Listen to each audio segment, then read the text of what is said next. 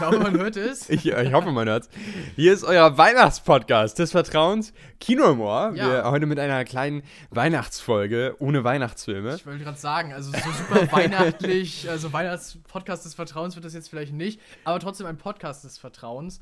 Äh, wir hoffen, ihr habt äh, wieder viel Spaß mit uns. Und, Genau. Ja, wir versuchen es so weihnachtlich wie möglich zu gestalten. Es wurde sich ja eine Weihnachtsfolge gewünscht Genau. und äh, wir haben, es hat nicht mehr so in den Zeitplan gepasst, so viele Weihnachtsfilme zu gucken. Ja, es wurde irgendwie schwierig, aber wir haben einen, der Wir haben einen, immerhin. weihnachtlich artig ist. Genau, ja. ja. Und äh, wir hoffen, dass ihr, dass ihr damit glücklich werdet. Richtig. Ja. Ähm, und äh, das war auch der, leider der einzige Weihnachtseinspieler äh, für die heutige Folge. Weitere wird es nicht geben.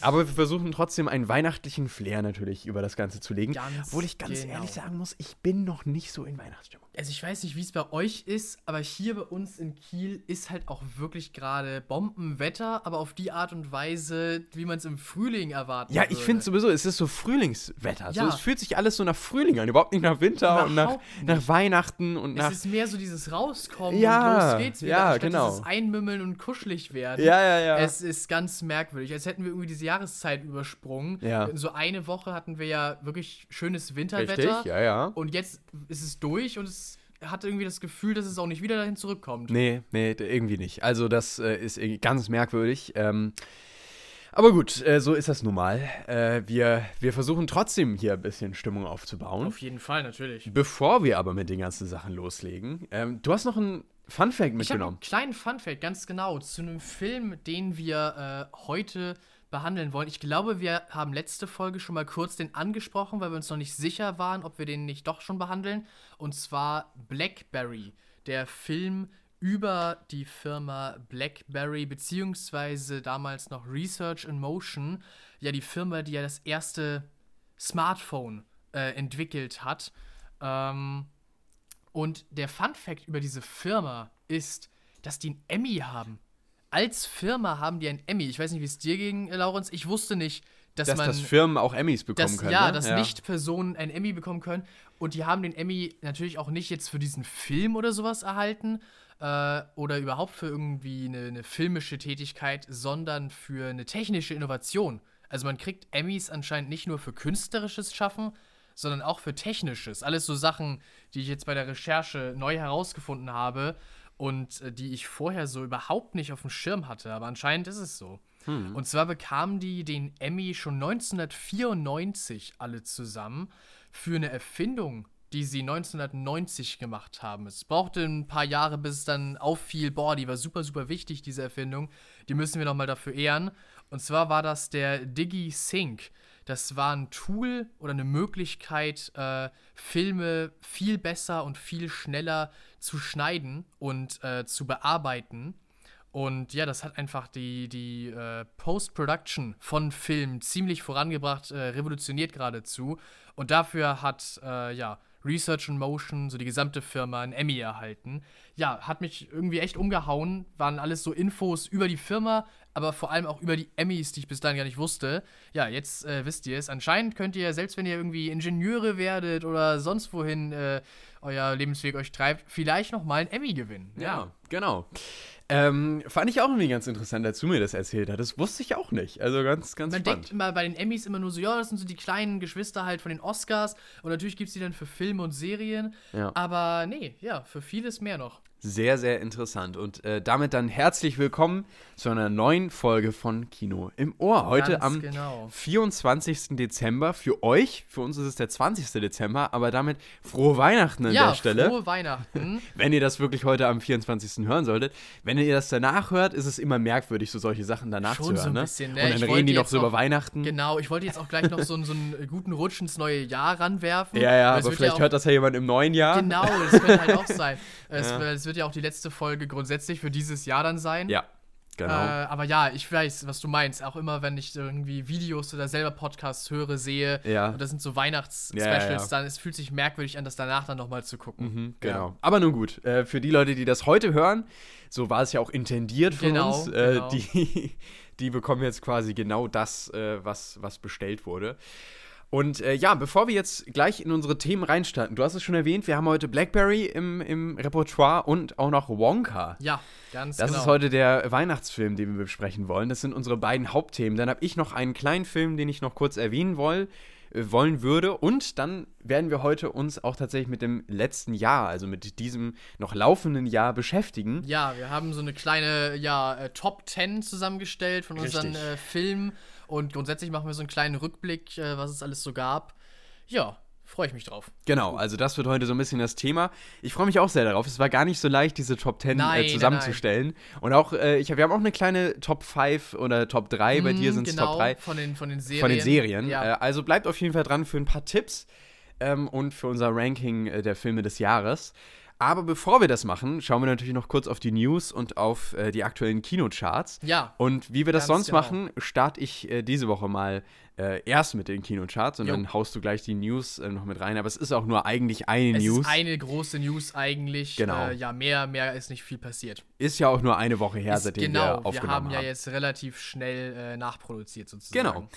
Also, aktuell läuft natürlich noch Wonka in den Kinos. Ähm, in dieser Woche startet allerdings auch der neue Wim Wenders-Film, nämlich Perfect Days, der von einem äh, Toilettenputzer in Japan erzählt. Okay. Ein relativ kleiner Film, auf den ich sehr gespannt bin, weil Wim Wenders ja auch einer der großen, äh, ja, kleineren Reg- Regisseure ist. Mhm, ähm, mhm.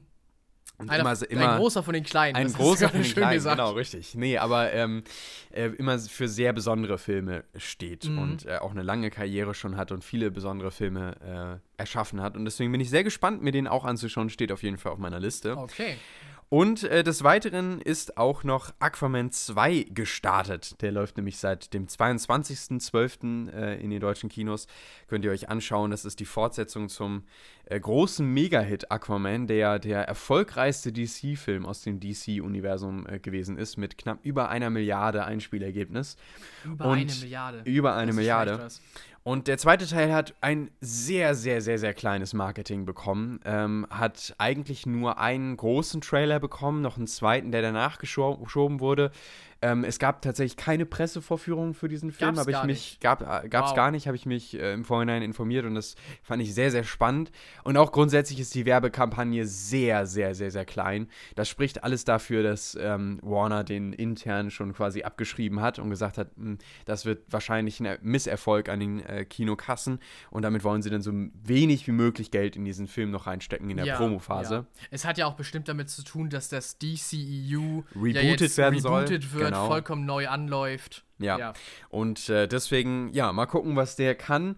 Die ersten Kritiken äh, gibt es noch nicht, weil äh, wir nehmen diese Folge am 20. auf und wie gesagt, Pressevorführung gab es nicht. Mhm, genau. Ähm, aber ich kann mir ehrlich gesagt schon vorstellen, dass der Film nicht unbedingt so super werden soll. Ähm, ich glaube, er wird relativ generisch werden. relativ generisch mittelmäßig. Sich auch ähnlich wahrscheinlich an seinen Vorgänger halten, Ja. der selber ja auch noch äh, nicht irgendwie sehr überragend war oder irgendwie äh, neue, neue Akzente gesetzt hat. ja. Äh, was, man hat ja im Trailer gesehen, dass sogar einer der Bösewichte Ja. wiederverwendet Ja, ja, wird. Also genau. ich glaube, der Film wird, wird relativ uninspiriert einfach sein. Das, das glaube ich ehrlich gesagt auch. Ich werde ihn wahrscheinlich sehen, einfach der Vollständigkeit halber und um hier im Podcast drüber zu reden. Aber ja, man kann sich wahrscheinlich nicht unbedingt viel davon erwarten. Dann startet äh, Der Junge und der Reiher, der neue Hayao Miyazaki-Film. Ja, das äh, ist in den was ganz deutschen anderes. Kinos. Genau, das ist nämlich was ganz anderes und zwar ein Film aus dem Anime-Bereich und äh, Hayao Miyazaki steht ja immer für sehr besondere, sehr, sehr gute äh, Geschichten und hat in den letzten Jahren äh, wenig von sich hören lassen, aber seine letzten Filme kamen ja auch wahnsinnig gut an. Und das ist jetzt endlich sein neuer Film. Und der startet jetzt, leider werde ich es nicht schaffen, den diese Woche noch zu sehen. Äh, also gesehen zu haben, wenn ihr diesen Podcast hört. Ähm, sondern wahrscheinlich wird das eher was zwischen den Tagen oder aber erst im neuen Jahr, dass ich dazu komme. Mhm.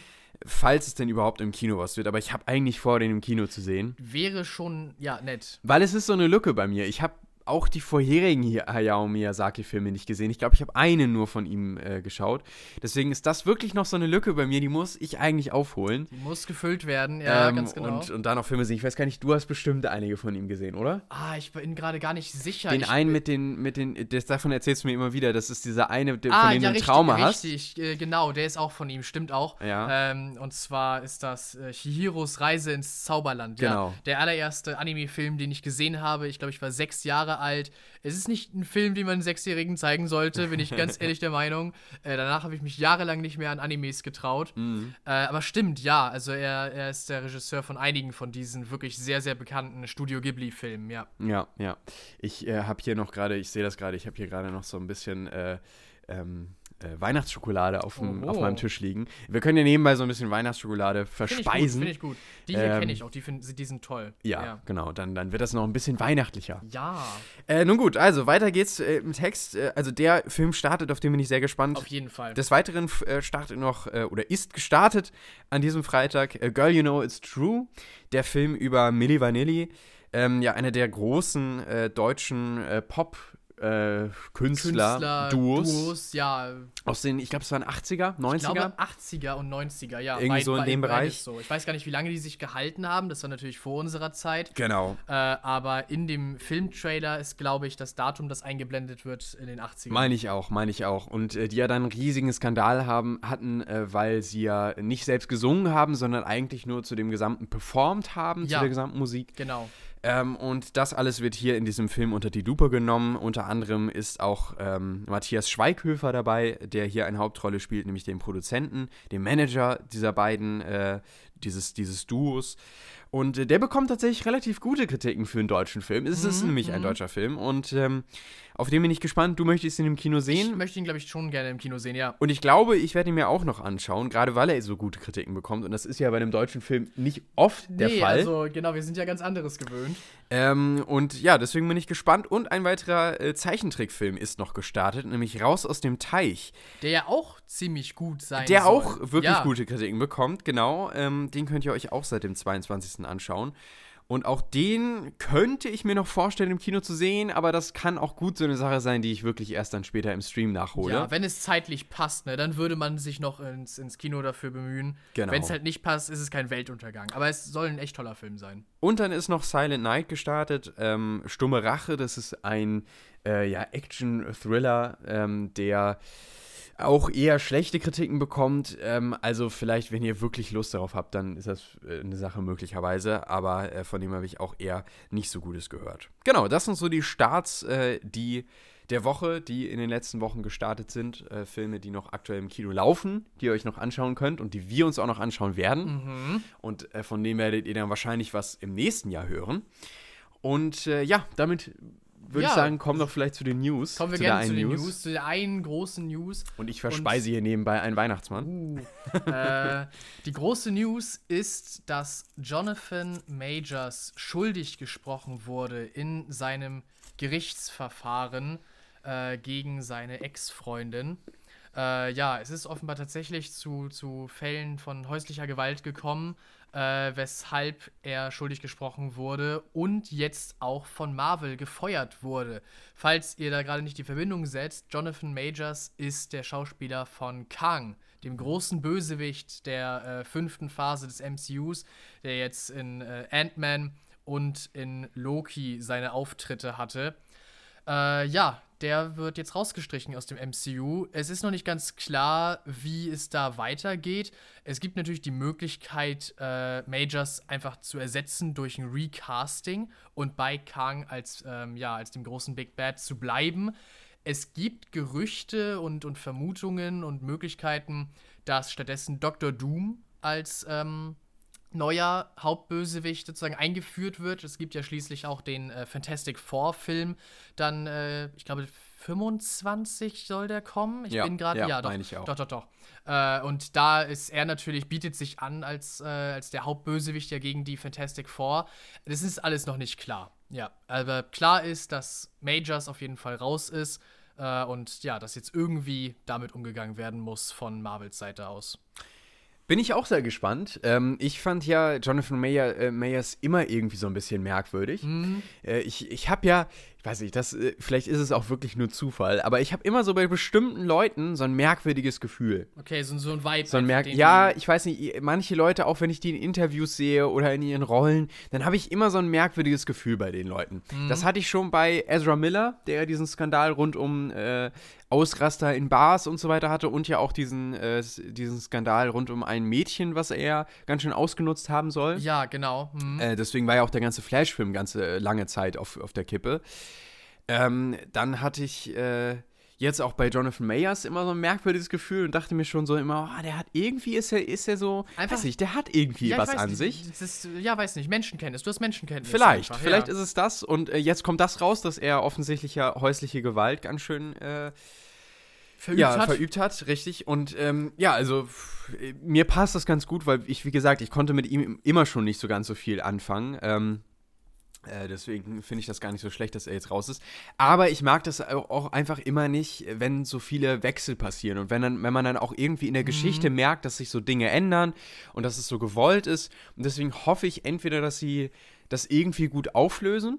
Ich fände ja immer sowas klasse, dass sie denn dann, ja, er ist kontrovers und ja, er wird jetzt rausgestrichen, aber ich finde es gut, wenn man das dann zu einem Ende führt, was dann halt auch im Universum Sinn macht. Also, dass man ihn dann, mhm. weiß ich nicht, nochmal CGI animiert und dann kurz in so einer Szene, weiß nicht, die muss ja auch irgendwie nur so zwei Minuten lang sein, kurz erzählt, wie er dann verstorben ist oder so. Ja, weißt du, sowas. Rückblick oder sowas. Genau, halt. genau. genau. Sowas finde ich immer besser. Ich weiß, das können sie nicht machen, weil sie haben sich jetzt von ihm abgewendet. Ja, ne, und das dann ist auch immer die Sache, wenn du CGI animiert wirst, musst du ja auch irgendwo dazu stimmen. Richtig, das auch wieder. Ich weiß, das ich weiß. Halt, und weil er würde es natürlich nicht machen. Das geht das immer nicht. Das ist immer die, die Sache. Und ja, ich finde ja. auch, das darf man nicht irgendwo unterwandern und untergraben, mm. weil wir wollen ja nicht, dass irgendwann, wenn die CGI-Sachen so weit fortgeschritten sind, dass einfach all, alle Schauspieler durch, durch Computerprogramme mm. ersetzt ja, werden. Ja, ja. Ähm, aber, aber klar, natürlich wünscht man sich, dass das nicht so sehr im Film selber äh, zur Geltung kommen würde. Mm, und das mm. tut es ja doch eigentlich immer. Ja, also wenn es diese ja. großen, großen Verwerfungen hinter den Kulissen gibt, merkt man das eigentlich immer im Film selbst. Mm, naja, mal gucken, was sie daraus machen. Äh, ich bin erstmal relativ positiv dazu gestimmt, weil ich, wie gesagt, mit Kang auch noch nicht so viel anfangen konnte, ehrlich mm, gesagt, als Bösewicht. Mm. Und deswegen hoffe ich, durch grundsätzlich, was alles gerade bei Disney abgeht und bei Marvel, dass sie jetzt auch mal echt sich Zeit nehmen. Vor allem nächstes Jahr kommt auch kein Kinofilm, dann haben sie auch mal wirklich Zeit um mal vieles umzustrukturieren im MCU und vielleicht mal mit einem Plan wiederzukommen, mit dem sie das alles wieder neu auflegen wollen. Vielleicht wird es dann ja auch besser. Ja. Man ja, weiß ja nie. Also, äh, ne, vielleicht haben sie dann den, den richtigen Blick, den sie darauf wollen und auch brauchen, damit das wieder erfolgreich wird. Genau, gut. Dann ähm, kommen wir doch vielleicht zu den Sachen, die wir gesehen haben. Gerne. Ähm, ich würde vielleicht kurz reinstarten mit der einen Sache, die ich noch habe. Dann das sehr, sehr gerne. Haben wir das äh, nämlich schon mal vom Tisch, so gesagt.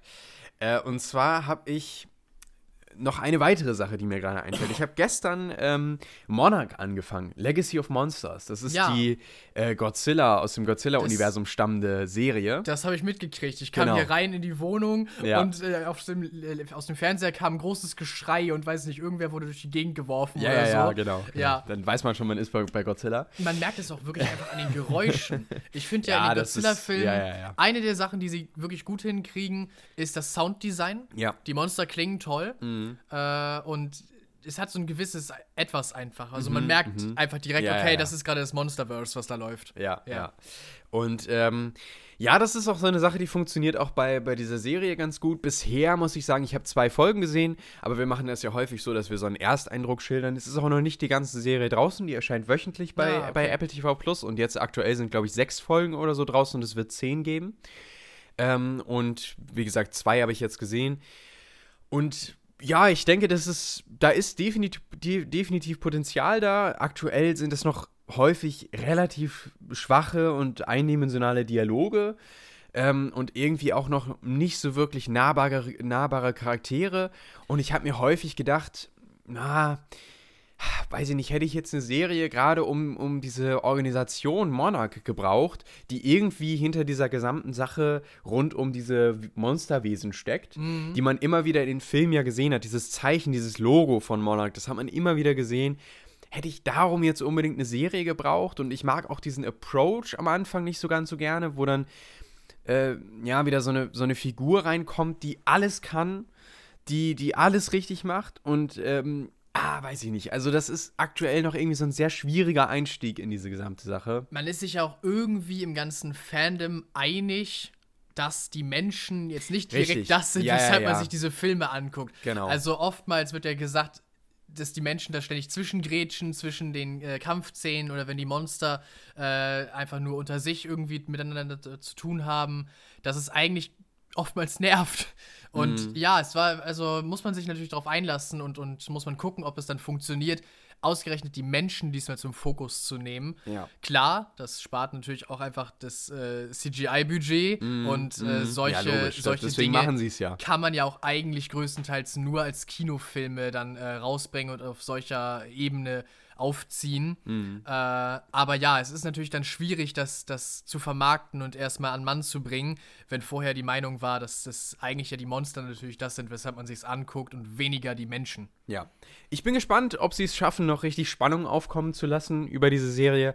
Aktuell weiß ich noch nicht genau, was ich davon halten soll, aber äh, mal gucken. Ich werde euch dann Gesamtfazit irgendwann Mitte Januar, glaube ich, ist sie fertig. Ähm, dann werde ich da auch dann nochmal ein Gesamtfazit an, einbringen. Aber hier sei nur nochmal ein Ersteindruck geschildert. Erstmal relativ ernüchternd. Genau, dann habe ich noch einen Film gesehen, ähm, und zwar die Kairo-Verschwörung. Das ist ein relativ kleiner Film, ähm, der tatsächlich sich unter anderem mit äh, dem System in Ägypten beschäftigt. Wir verfolgen hier einen äh, jungen Mann, der aus einem eher dörflichen, äh, aus aus einer eher dörflichen Region an eine Universität in Kairo geht und in Kairo dann eben studiert und dann aber so langsam in so eine Verschwörung hineingezogen wird, ähm, die sich dann um den Uni-Präsidenten dreht, denn der Uni-Präsident verstirbt und es soll ein neuer ernannt werden.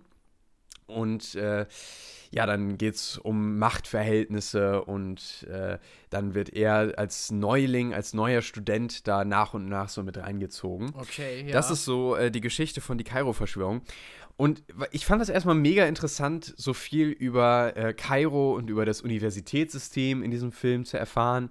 Und grundsätzlich ist das eine sehr, sehr, sehr, sehr starke Kritik am System in Ägypten, ähm, dass nämlich alles eigentlich vom Präsidenten her überwacht wird. Und dass der Präsident versucht, überall so seine Finger mit rein zu, Ja, äh, okay. reinzuspielen. Mhm, Und mhm. eben auch in der Ernennung des äh, neuen Uni-Präsidenten und möglichst da auch die Kontrolle drüber zu haben und so.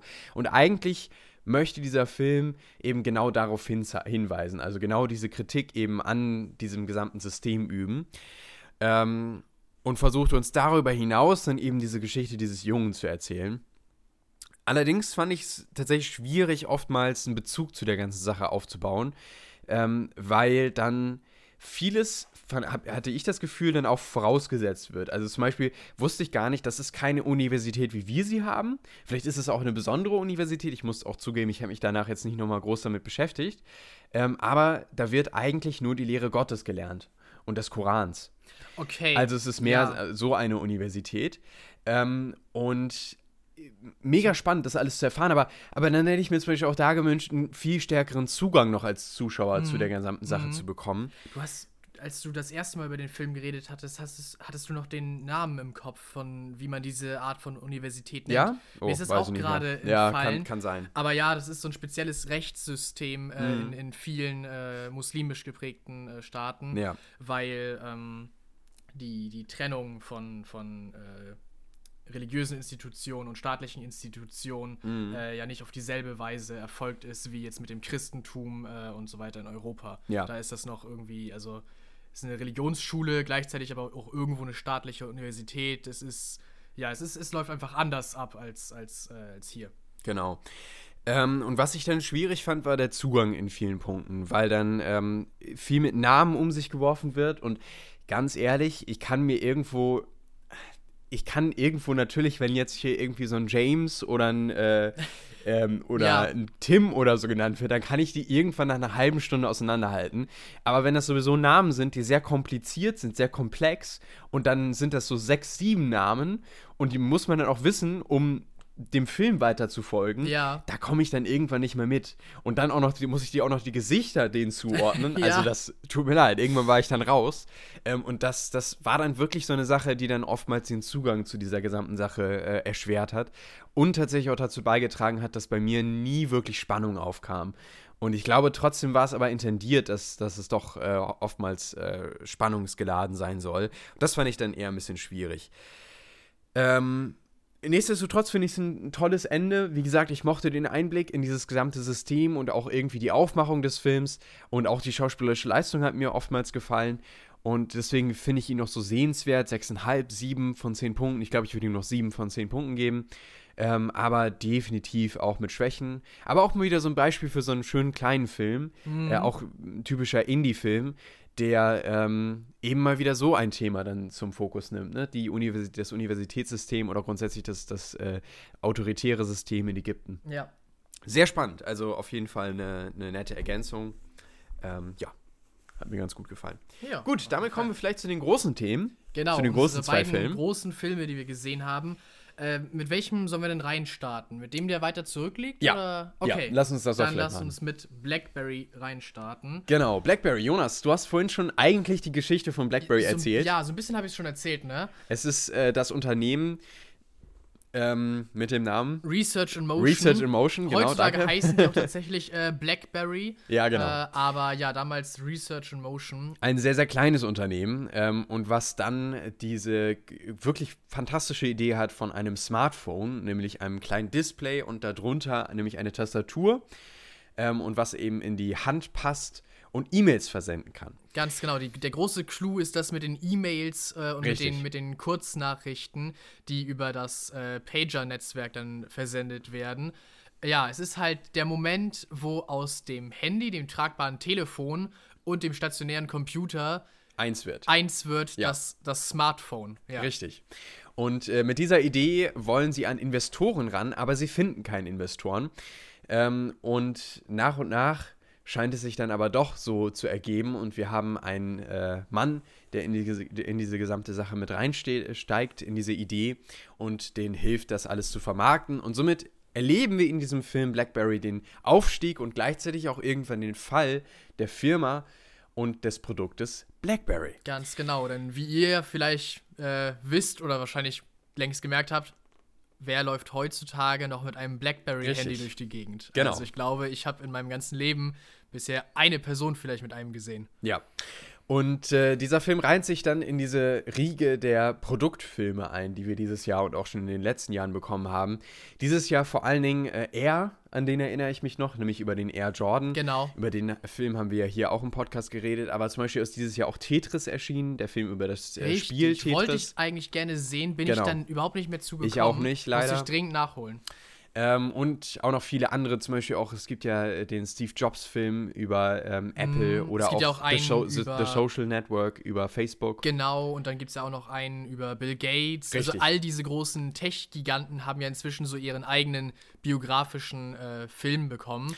Und somit hat jetzt auch BlackBerry einen bekommen. Ja, und, ähm, Ganz genau. Und irgendwo ja auch äh, der Gründer von BlackBerry, Mike Lazaridis. Richtig. Und ja, ich muss sagen, ich habe mir wenig im Vorfeld angeschaut. Also eigentlich fast gar keine Trailer und ähm, war auch relativ. Also habe gehört, dass der Film ganz gut sein soll. Äh, der lief auch wirklich sehr, sehr kurz nur bei uns. Also wirklich nur eine Woche im Kino und ist danach wieder rausgewandert. Ist auch international nicht gut gestartet, was wirklich schade ist. Ähm, denn ich fand ihn überraschend gut Ja, es war ein wirklich toller Film, überraschend wirklich. gut und er, er war wirklich spannend, hat unterhalten, tolle Charakterarbeit geleistet. Aber da sind wir schon eigentlich mitten in der Kritik. Ähm, Ja, ja. wie hat dir den denn gefallen, Jonas? Doch, aber wie gesagt, auch mir hat er wirklich gut gefallen. Ich war ähm, positiv überrascht, äh, wobei ich ja auch schon bei, bei äh, Air Mhm. äh, einigermaßen überzeugt war äh, von dem Film. Mhm. Aber trotzdem habe ich im ersten Moment immer bei diesen Filmen so das Gefühl, so, puh, wie viel kannst du daraus eigentlich machen und wie spannend wird das, Mhm. wenn man da im Endeffekt die Geschichte von, von einem technischen Gerät erzählt. Aber es ist halt doch, es geht um die Menschen drumherum. Ja, Klar, genau, es genau. hängt sich an dieser Erfindung auf, aber eigentlich ist ja viel interessanter, was mit den Menschen äh, passiert währenddessen, mit, mit Freundschaften, mit persönlichen Beziehungen. äh, ja, wo einem vielleicht auch Macht zu Kopf steigt äh, irgendwann. Und ja, was, was das mit den Menschen, die damit zu tun haben, macht. Und das, finde ich, fängt dieser Film wirklich, wirklich toll ein. Also, Ja. es hat eine sehr schöne ähm, Charakterentwicklung. Genau, also das ist, finde ich, auch einer der ähm, Punkte, die ich großartig fand, nämlich die Charakterarbeit. Mir, mir haben auch tatsächlich die Schauspieler sehr gut gefallen. Ich Ja. fand, äh, Mike Lazaridis äh, wurde klasse gespielt. Ähm, ich mochte aber auch den Manager, der ja so nach und nach da mit reinkommt. Ja, und Jim erstmal das. Ganze, genau, Jim Boysley, der das ja richtig auf den Kopf stellt, das ganze Unternehmen und auch die Weise, wie sie zuvor arbeiten. Das hat mir richtig gut gefallen. Ich mag einfach diese Dynamik und die Energie, die dann da reinkommt. Ähm, ich merke aber auch, und das fand ich auch klasse, dass sich direkt in den ersten Szenen, wo sie ja, der, der Film beginnt ja quasi damit, dass sie Investoren suchen ähm, und dann tatsächlich versuchen, irgendwie ihr Produkt zu vermarkten. Äh, und dann merkt man, dass das, dass das Richtige, also man, man wird richtig toll schon direkt mit diesen Charakteren in den ersten Szenen warm, Ja, finde ich, mit ja. diesen beiden Gründern dieser Firma. Und das ist so wichtig und das funktioniert und deswegen trägt sich auch dann die spätere Charakterentwicklung so gut über die ganze Mhm, Zeit und über die genau. Entwicklung äh, von Blackberry hinweg. Weil die beiden zu Beginn ja auch so grundverschiedene Charaktere einfach Ja, ja, genau. sind. Mhm. äh, aber sich irgendwo ja auf, auf mehreren Ebenen äh, über die Länge des Films äh, ja angleichen irgendwo auch. Ja. Ein Grund, warum äh, BlackBerry ja so gescheitert ist, ist, weil ähm, sie unter anderem auf den Zug von Apple damals nicht aufgestiegen sind. Ja. Ähm, und ich fand es auch mega spannend und unfassbar gut, dass sie zum Beispiel hier auch wirklich aus der Keynote damals von Apple ähm, auch wirklich Einfach die ich, Szene rausgenommen haben. Es Ja, war ja, nicht genau, richtig. geschauspielert, Nee, es war nee, nicht nee, nachgestellt. nee. Es war sie haben einfach wirklich eine Minute, glaube ich, aus dieser Keynote rausgeschnitten. Ja, genau. Und das gezeigt. Das fand ich auch so gut. Und wie dann da eben nochmal rüberkommt, dass sie diesen Hochmut haben und sagen, ach, das wird nichts, ne? Das wird nichts. Das wird wieder untergehen. Genau, wer will schon ein Handy ohne Tasten? So Es nämlich, doch, genau, also, richtig. Ja, und ja, wir ja. haben doch schließlich das Handy erfunden, so wie es das heute gibt. Das Smartphone, also wer will uns schon verdrängen? Ja. Ja, ja. Also das fand ich sehr, sehr spannend und sehr gut um, äh, einge eingesetzt und äh, gebracht. Und was man vielleicht negativ anmerken könnte, das, da waren wir uns beide auch einig, das ist am Ende der Switch von Mike. Ähm, Der kommt vielleicht ein bisschen abrupt. Wir haben eben einen relativ langen Zeitsprung dann auch. Den finde ich auch gut. Der ist auch passend, weil warum sollte man die gesamte Geschichte davor noch erzählen? ja. Man ist irgendwann an einem Punkt und dann entwickelt sich das Unternehmen nicht mehr groß weiter. Nein, nein, sondern es wird ja nur noch größer und Genau, so weiter. Und der, ja. der große Sprung ist ja getan. Mhm. äh, dass, dass das Handy dann halt durch ist und dass äh, die wichtigen Charaktere in ihre Position gekommen sind. Ja, also es war gut gemacht, dass wir, ich glaube, wir hatten zweimal Zeitsprünge. Ja. Äh, genau. Einmal dann zu Beginn der 2000er und dann zu 2007, dem großen Super-GAU für BlackBerry. Äh, und beide, beide Sprünge waren, waren gut angesetzt, würde ich sagen, ja. Aber ähm, während dieser Zeit passiert eine Entwicklung, nämlich wie gesagt von Mike, sehr, sehr schnell. Ähm, und das fanden wir beide ein bisschen schwierig. Klar, der Aufbau ist irgendwo da, aber dieser Switch wirkt dann doch sehr gewollt, um die nachfolgenden Ereignisse zu erklären. Da hätte ich mir schon noch gewünscht, dass es besser aufgebaut wird und besser eingeführt wird in den Film. Ähm, und auch so eine Sache, die ich auch ein bisschen schwierig fand, war, das wird zum Glück zum Ende hin besser, war die Kameraarbeit zu Anfang. Hm, okay. Ich weiß, du kennst es auch vor allen Dingen aus Brooklyn Nine-Nine und so weiter. Das ist diese typische Handkamera, die in Büros ist und die dann immer ranzoomt. Richtig, ganz genau. Die kenne ja. ich auch aus Succession zum Beispiel, auch eine absolut großartige Serie. Es war Aus- aber auch immer schon ein Punkt, der mich daran gestört hat. Aus The Office kennt man das auch. Das aus ist The Office, So genau. ein Ding, das ist irgendwie, das verbindet man automatisch einfach mit diesem. Büro, Büro, und, Workplace, Ja, ja, ja, genau, ja. genau. Ähm, und es ist so eine Sache, die wird hier teilweise sehr, sehr hochfrequentiert benutzt. Und vor allem in den ersten Szenen dachte ich, boah, das als Einstieg, meine Güte, weil die auch so hektisch Ja. ist. Und dann kann sie nicht halten auf einen Moment, Links sondern und muss immer und- wieder. Und, dann wackelt sie und dann wird wieder rangezoomt. Ja, ja. Da hätte ich mir echt gewünscht, gut, immerhin als Einstieg. Ähm, lass es doch mal ein bisschen länger dann tatsächlich auch die Einstellungen äh, laufen. Es wird zum Ende hin besser. Ich glaube, es ist Ich auch ein gerade sagen, es, Stilmittel. es wird ganz genau, es wird andersrum. ja, ja, ja. Am Anfang ist es sehr, sehr hektisch Mhm. und äh, ja, ja, so ein bisschen unprofessionell wirkt es halt. Und wie du gerade sagen wolltest, es ist irgendwo auch ein Stilmittel, Genau. weil sich die Firma halt auch verändert. Alles wird irgendwo statischer Mhm. und, und äh, ja, rigoroser. Ganz genau. Deswegen finde ich es gut, aber ich hätte mir schon gewünscht, dass immerhin der Einstieg ein bisschen einfacher ist, was das angeht.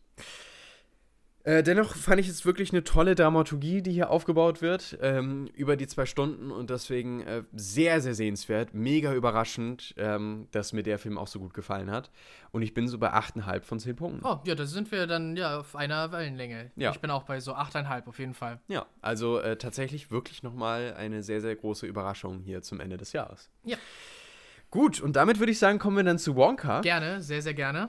Ähm, Wonka, unser einziger Weihnachtsfilm, Alter. Ja, Den müssen wir doch ein bisschen, ist- bisschen naja, zelebrieren. Wir müssen den wirklich, ja, genau, so ein kleines bisschen jetzt bei uns behalten. Es ist die Geschichte rund um äh, Wonka, der, ähm, den wir ja zum Beispiel aus den Charlie und, der, äh, und die Schokoladenfabrik-Filmen kennen. Ganz genau. Einer aus den, ach, jetzt will ich nicht lügen, ehrlich gesagt. Ich schaue kurz nach, wann die beiden jeweiligen Verfilmungen rausgekommen sind. Äh, der der äh, Charlie und die Schokoladenfabrik ist von den Anfang äh, der 2000er und der andere Willy Wonka und die Schokoladenfabrik oder so heißt sie, glaube ich. Äh, heißt tatsächlich auch Charlie und die Schokoladenfabrik. Ah, aber ja, okay. der Originaltitel ist Willy Wonka and the Chocolate Factory. Ah, guck mal, ja, Der genau. ist schon von 1971. Von 71, guck mal, ja, ja, ganz genau. genau. Von beiden äh, Varianten Wonkas setzt sich diese neue Timothy Chalamet-Variante doch noch relativ stark ab. Ähm, aber wir erfahren hier quasi die Vorgeschichte von Willy Wonka. Wie ist er überhaupt dazu gekommen, dass er diese ähm, Fabrik, diese Schokoladenfabrik hat und sich aufgebaut hat? Und ja, wie äh, hat sich das entwickelt? Wir erfahren, wie er als junger Teenager zurecht war Mhm, genau. und wie er sich in diesem Film gegen das große Schokoladenkartell durchsetzt, um seine Schokolade, seine besondere Schokolade zu verkaufen und tut sich dabei mit Freunden zusammen, äh, um eben gegen diese bösen drei äh, der Schokoladenmafia des Schokoladenkartells vorzugehen. ganz genau, ja. Das ist quasi die Geschichte, die hier in Wonka erzählt wird. Und ja, Jonas. Der, der Clou an der ganzen Sache ist ja auch irgendwo, dass das Schokoladenkartell so langweilig ist. Das sind halt so diese großen Firmenbosse Ja. und sie sind irgendwo, sie sind irgendwo einfach gemein und, und äh, regelrecht verbrecherisch. Aber sie sind halt auch einfach so uninspiriert und sie halten alle anderen Leute äh, unten, nur um selber nicht, nicht äh, ja, überstrahlt zu werden. Und ich glaube, das ist auch eine Sache einfach, die, die dieser Film aussagen möchte, dass man sich von anderen Leuten nicht, nicht aufhalten lassen darf und äh, nicht aus so selbstsüchtigen Gründen äh, irgendwie von, von seinen Träumen, Träume sind ja, ist ja ein wichtiges äh, Motiv in diesem Film, äh, abbringen lassen darf, nur weil andere Sorge haben, dann ja hinten anzustehen und, Ja. und äh, nur weil die selber nicht auf, die, auf solche Ideen kommen. Ja. Ähm, Was ich sehr schön umgesetzt fand und ich finde, es ist eine gute Message, dass man ja irgendwo einfach auf sich selber achten muss und gleichzeitig für dafür, dass man einfach die Welt zu einem besseren Ort machen will, muss man sich selber irgendwo auch mal durchsetzen können und, und darf nicht gleich klein beigeben und aufgeben, ja. Hm, hm. Ähm, ich, der Film ist von Paul King. Paul King hat unter anderem zum Beispiel die Paddington-Filme gemacht. Und die Paddington-Filme äh, sind ja selbst für große äh, Menschen auch gedacht, also für Erwachsene. Mhm, ja. Ähm, weil die, und das fand ich auch immer so großartig bei denen. Ich weiß nicht, hast du die gesehen, die Paddington-Filme? Habe ich tatsächlich nicht. Okay, Nein. ja. Ich, ich finde es auch schlimm. Ich muss es dringend nachholen. Musst du tatsächlich, weil äh, die, die einen wirklich, wirklich äh, tollen Zauber irgendwie in sich äh, haben. Und das schafft Paul King auch immer wieder äh, in diesen Filmen zu verpacken und umzusetzen. Das war wirklich großartig. Und das hat er bei den ersten zwei Filmen schon geschafft. Und deswegen hatte ich immer wieder Hoffnung und dachte, naja, es ist Paul King. Vielleicht schafft er es ja auch bei Wonka, ähm, diesen Zauber aufzuhalten. Und weil die Trailer dann auch häufig so aussahen, oh, das könnte auch echt so ein Trash-Mist sein. ähm, aber zum Glück ist es das nicht. Zum Nein, Glück nein, nein. Ist es das wirklich nicht, sondern äh, es ist genau so, wie ich es erhofft hatte. Paul King schafft es auch hier wieder, irgendwie so einen richtig tollen Zauber aufzuhalten, und aufzu, äh, Aufzubauen. aufzubauen, genau. Und deswegen würde ich auch sagen, ist es schon ein Film, den man gut zu Weihnachten schauen kann, Doch, weil er eben dieses ja. besondere Weihnachtliche irgendwie auch in sich trägt. Auch wenn das jetzt nicht auslebt und immer wieder betont, ich bin ein Weihnachtsfilm, ähm, schafft es trotzdem dieses, dieses heimelige, dieses Schöne und, und Bezaubernde irgendwie zu, zu transportieren. Das hat Ja. mir sehr, sehr gut gefallen. Es sind so diese, diese ganz subtilen Dinge, die es dann von einem von einem ja, Kinderfilm, Schokoladenfilm, bunten Film zu einem Weihnachtsfilm irgendwo machen. Ja. Der ganze Film spielt einfach im Winter und die Leute trinken ständig heiße Schokolade in diesem Film und solche Sachen. Ähm, all diese Sachen, die eigentlich, also es wird nie gesagt, von wegen Weihnachten und so. Hm. Aber es ist, es kommt drüber, dass es einfach Weihnachten ist. Der, der Markt mit, den, mit der Schokolade, wo er verkauft wird, hat dann halt auch einfach was von so einem Weihnachtsmarkt. Die Mhm. Leute sind ständig da in Bewegung. Das ist sowieso wirklich toll dargestellt alles. Das ist ja so an die, ah, ich würde sagen, es ist so an die neun- 1890er, 1900, so die, um die Jahrhundertwende. Ja. soll es irgendwo angesiedelt sein, äh, von dem Setting her. Und Ja. ich bin, ich achte immer sehr einfach auf, aufs Kostümdesign Ja, und, und äh, Szenenbild und so weiter. Und das ist wirklich, wirklich toll gemacht, ja. Mir hat auch tatsächlich die Bildsprache sehr gefallen. Ich mochte ganz häufig, dass man zum Beispiel auch ähm, richtige Einblendungen hatte von so Zeichnungen, also oder dass halt im Bild gezeichnet wurde und dann so irgendwas dargestellt äh, wurde, wie zum Beispiel auch nochmal eine Hintergrundgeschichte von dem sowieso schon jungen äh, Ja. mhm. Wonka. Das hat mir sehr gut gefallen, wie wir nochmal solche Aspekte mit reinbekommen. Ähm, und alles äh, hat irgendwie auch so einen richtig tollen, leichten Touch bei sich. Also man, man, man schwingt irgendwie auch so ein bisschen durch den Film. Ähm, das liegt natürlich auch unter anderem daran, dass es äh, das Ganze hier ein Musical ist, was ja aus dem Marketing wirklich stark rausgehalten wurde. Also man hat ja wirklich versucht, den Film nicht als Musical zu, äh, zu bewerben, weil Ja. man wusste schon, naja, dann werden wir auf jeden Fall eine Gruppe von Menschen äh, ausschließen, die werden nicht ins Kino gehen. Was schade wäre. Was schade wäre, ja. Ähm, aber ich denke natürlich auch irgendwo, klar, es ist auch irgendwie misleading Marketing im Endeffekt. Ja, ja. Aber es hat mir nicht, nicht, mich, mich überhaupt nicht gestört. Ich fand zwar auch keine der Lieder wirklich groß, Artig. äh, großartig und auch nicht irgendwie welche, die würde ich jetzt noch im Nachhinein hören, außer Mhm. vielleicht einen. Ähm, und irgendwie auch einen, den ich ganz süß fand, was äh, den, die, die Umpa Lumpas angeht. Sowieso, ich mag Hugh Grant sehr, sehr gerne und ich finde ihn auch hier klasse. Ja, Ich ja, ja, genau. weiß nicht, Hugh Grant ist einfach großartig. Auf jeden ich Fall. finde ihn irgendwie klasse.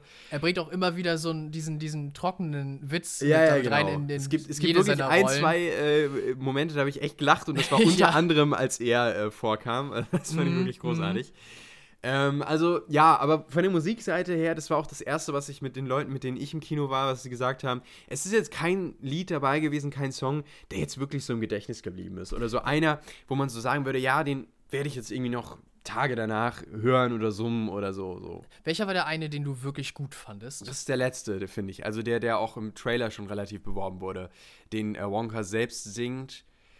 Äh, ich werde jetzt nicht singen im Nee, Podcast. nee, aber, aber, ähm, Aber, ich, glaub, ich weiß, äh, welchen du meinst. Obwohl, ja. naja, Weihnachten könnte man ja, eigentlich mal. Ja, Na, nee, nee, nee. Spaß. Nein, nein, nein. Ähm, Bring die nicht auf Ideen. obwohl, ich habe, glaube ich, schon mal in diesem Podcast gesungen. Hast du echt? Ja, bestimmt irgendwann. Was? Ich erinnere mich, irgendwann habe ich, glaube ich, schon mal irgendwas anges an angesungen. Oder Ah, das kann sein, ja, dass du so ein bisschen, ja. mhm. Naja, egal. Ähm, also, das ist vielleicht so ein kleiner, kleiner Kritikpunkt. Ähm, und natürlich haben wir es jetzt hier nicht mit so einem tiefgründigen äh, Film zu tun. Das, das wäre mein Kritikpunkt nämlich ja, gewesen. es ja. ist immer noch alles recht einfach. Vorhersehbar. Vorhersehbar. Und natürlich geht alles gut aus am Ende und Ja. es ist auch relativ folgenlos. Aber ich war dann doch immer wieder überrascht, wie man zum Beispiel dann mit so bestimmten Aspekten, wie gesagt, wie ich gerade schon sagte, die Vergangenheit, wenn dann dieser Aspekt mit reinkommt, dann doch irgendwo Tiefgründigkeit schafft. Und dann zum Ende hin finde ich auch einen Moment, der ist irgendwie ganz, der ist, der ist süß, der, der, der, der ist herzlich und der Ja, schafft doch, es dann doch. auch so zu wirken, weil dann davor dieser Vorbau kommt äh, Mhm. durch die Vergangenheit. Also das finde ich, das funktioniert dann doch irgendwie. Und das ist dieser Zauber, den ich meinte, der, der, der funktioniert nicht bei jedem und ich finde, Paul King schafft es dann doch, das, das Ganze so, ähm, so einzufangen. Ähm, ja, das wäre, glaube ich, so meine, mein Fazit zu der ganzen Sache. Wäre ich auf jeden Fall bei dir, ja. Wo bist du so punktemäßig? Punktemäßig bin ich, glaube ich, jetzt bei 8 von Mhm. 10 Punkten. Ja. Ich bin bei sieben, siebenhalb, vielleicht Mhm, noch mit mhm. Augen zudrücken. Ähm, aber ja, ich fand ihn definitiv sehenswert und ähm, au- auch auf jeden Fall überraschend sehenswert. Das hätte ich Ja. nicht unbedingt gedacht. Nach den Trailern vor allen Dingen auch. Ja, die Trailer, naja. Ja, Aber nein, der hat auf jeden Fall positiv überrascht. Definitiv. Und ich habe ihn übrigens auch ähm, auf Englisch gesehen, also in der Originalversion, ohne Untertitel. Das war wirklich so gut. Ich hasse das auch immer, wenn man Du hast die Untertitel, ja. Ich Mhm. mag das überhaupt nicht. Ähm, und äh, das, das fand ich auch mal wieder klasse, einen Film wirklich nur in OV zu sehen. Auch wenn ich sagen muss, dass ich nicht alles verstanden habe. Zum Beispiel ähm, die beiden äh, Charaktere, die wir aus einem Etablissement kennenlernen, Ah, richtig, ja. die sprechen mit Akzent und die sind wirklich teilweise schwer zu verstehen. Okay. Da hatte ich wirklich meine Schwierigkeiten. Aber zum Beispiel Wonka ist, äh, also Timothy ist äh, fantastisch zu verstehen und auch äh, das Mädchen, was hier äh, auch Mhm, eine Hauptrolle mhm. spielt, auch die ist klasse zu verstehen. Aber ähm, ja, es hat mir auch nochmal gezeigt, mein Englisch ist halt noch nicht so gut, dass ich auch wirklich alle Akzente pausenlos verstehe. Gut, das wäre aber auch schwierig. Ja. Also es gibt einige englische Akzente, die tatsächlich weit weg halt sind vom Standardenglisch, ne? Ist Mhm. Aber ja bei uns Beispiel- nicht anders. Also ich Nee. kann ja auch keinen Beira verstehen, wenn er so wirklich Ja. bayerisch loslegt. Ja, genau, das stimmt. Aber ähm, ich fand zum Beispiel auch toll, äh, Hugh Grant äh, in der Originalversion zu hören. Ja, gut, klar. Hugh Grant auch hat halt auch eine tolle Stimme. seine Songs und so weiter, ja. Mhm. Allerdings will ich dazu einmal noch sagen, ich habe ihn ja tatsächlich auf Deutsch gesehen und äh, ich finde, das tut dem Film jetzt keinen großen Abbruch. Okay. Die, die Songs sind gut übersetzt, also die sind in den allerwenigsten Fällen haben wir mal so einen Zweckreim oder so zwei Zeilen, die aufeinander folgen, die sich dann irgendwie doch ein bisschen merkwürdig anhören. Mhm. Die allermeisten Lieder sind wirklich, wirklich gut umgesetzt, auch im Deutschen. Ja, das Okay. äh, also man kann den Film genauso gut, würde ich sagen, tatsächlich übersetzt sehen. Oder zumindest, wenn man das Original nicht als Vergleich hat, dann, dann hat man nicht das Gefühl, dass man was groß verpasst. Okay, ja. Ja. Und es ist Weihnachten. Ja, es ist Weihnachten. Wir nähern uns langsam dem Ende des Jahres. Genau. Und das bedeutet natürlich auch, wir müssen einmal zurückschauen auf Mhm. das Jahr 2023. Ein Jahr, was sehr, sehr durchwachsen war, was äh, uns vor allen Dingen in der Film- und Serienwelt wieder sehr, sehr viel an äh, Stoff geboten hat. Ich finde, Mhm. es ist so das erste richtige Jahr nach Corona, Ja, in dem wir mal wieder auch wieder unterbrochen vom Autorenstreik und so weiter, aber auch da haben wir jetzt nicht so die riesigen Auswirkungen gespürt, finde ich, Das- bis auf Dune. werden wir, glaube ich, erst so die nächsten Richtig, ein, genau. zwei Jahre fühlen, ja. Aber finde ich, es ist so das erste Jahr gewesen nach Corona, in dem auch mal wieder richtig viele große Kinohits dabei waren, in dem wir äh, viele große Filme, Blockbuster hatten, viele Enttäuschungen auch, ähm, Ja, viele ja. große Filme, die auch sehr gefloppt sind, ähm, aber auch zum Beispiel so Phänomene wie Barbenheimer. Ja, genau. Ähm, Vollkommen, also wer kommt auf die Idee, weißt du? Ja, ja. Das hätte ja niemals, ich weiß nicht, manchmal kommt das Internet und die Gesellschaft auf Ideen, Ja. die wirklich nicht zu glauben sind. Oppenheimer und Barbie zu verbinden. Es ist ja. wirklich verrückt, aber all das haben wir dieses Jahr erlebt und damit ist es ein, ein finde ich, sehr, sehr spannendes äh, Film- und äh, Kinojahr gewesen. Und ähm, während ich noch in der letzten Folge, wir haben uns die vorhin noch mal kurz angeguckt, hab, äh, angeguckt, gesagt habe, äh, dass ähm, ich das Jahr 2022 relativ unspektakulär fand, was auch vor allen Dingen so die großen Blockbuster anging. Und ja. vor allen Dingen auch Filme, die mir dann auch so nachhaltig im Gedächtnis geblieben sind, muss ich sagen, 2023 ist eher sogar sehr, sehr voll und fast schon zu voll, dass ich echt Ja. Schwierigkeiten hatte bei dieser Top 10 Liste, die wir gleich äh, vorstellen werden. Ähm, irgendwie mich auf bestimmte Sachen zu fokussieren und zu Mhm. sagen, das lasse ich jetzt aus oder Ist das nehme ich mit rein. Ja. Ähm, also, ja, das würde ich sagen, spricht für das Jahr 2023. Das hat wirklich äh, sehr, sehr viel Spaß gemacht. Und wir haben sehr, sehr viel gesehen. Ich habe gerade mal nachgeschaut. Ich habe so um die 100 Filme gesehen. Das ist schon wirklich doll. Ähm, und so knapp äh, 49 äh, Staffeln von Serien. Also du das hast halt ist äh, wirklich fast Jahr. jede Kalenderwoche eine Staffel durchgeschafft. Ja, man muss natürlich auch dazu So sagen, im äh, da, genau, und da sind natürlich auch so Sachen dabei, wie zum Beispiel Unser Planet. Das sind fünf Folgen, a 30 Minuten. Mm, ja, das ist natürlich nicht machbar. viel, ne? Aber da sind natürlich auch so Sachen dabei wie eine Family Guy Staffel mit 20 Folgen, äh, ja. a ähm, 20 Minuten. Also, ja, es ist einiges äh, zusammengekommen, obwohl ich auch sagen muss, im letzten Halbjahr habe ich sehr, sehr wenig Serien gesehen. Das ist vor allen Dingen im ersten Halbjahr äh, 2023 gewesen, wo ich viel Neues gesehen habe. Ja. Und serienmäßig würde ich auch sagen, war es ein eher schwaches Jahr, gerade im Vergleich zum letzten Jahr. Also ich finde, ich würde sagen, glaube ich, so als Fazit, ähm, dass das Kinojahr dieses Jahr zwar deutlich besser war als letztes Jahr, aber serienmäßig sind wir dafür äh, dieses Jahr schwächer, weil zum Beispiel letztes Jahr hatten wir sowas wie House of the Dragon, Ja, Rings richtig, of Power. Genau. All solche Sachen kamen raus. also die wirklich ganz, ganz großen äh, Stars. Und dieses Jahr, finde ich, ist es vielleicht noch The Last of Us, Ja, aber so der richtige große Brecher wie letztes Jahr, den gab es gab's nicht so nicht richtig. so richtig, nein. Dafür sind es eher die Kinofilme dieses ja. Jahr gewesen. Ja. Gut, ich würde sagen, vielleicht starten wir tatsächlich mit den Serien, wo wir gerade dabei sind. Okay, mit unserer gerne. Serien Ja. Top 5, beziehungsweise die, bei bei dir Top 3. ja. Ähm, dann fange ich mal an mit den beiden, die ich auf Platz 4 und 5 habe und dann können, können wir beide mit, den, ja mit den durch- Top 3 ja, starten. finde ich gut, finde ich gut. Ähm, für mich ist auf dem letzten Platz, oder was heißt letzter Platz, auf Platz 5, es sind ja eigentlich die Highlights Es des sind, Jahres. ja, es sind ja noch viele darunter. Halt. Und äh, da ist jetzt eine Serie draufgekommen, die ich vor kurzem erst gesehen habe und die ich letzte Woche im Podcast besprochen habe, und zwar Gen V. Ja. Gen V ist für mich ein absolutes Highlight dieses Jahr. Ich habe sie ja auch in, äh, einem, an einem Abend gesehen. Eine wirklich fantastische Superhelden-Serie, die es schafft, einerseits dieses Brutale von The Boys, aber auch dieses typische Highschool-Leben zusammenzubringen Mhm. in eine Geschichte ähm, von, von Superhelden. Äh, richtig, richtig gut. Hat mir sehr gut gefallen.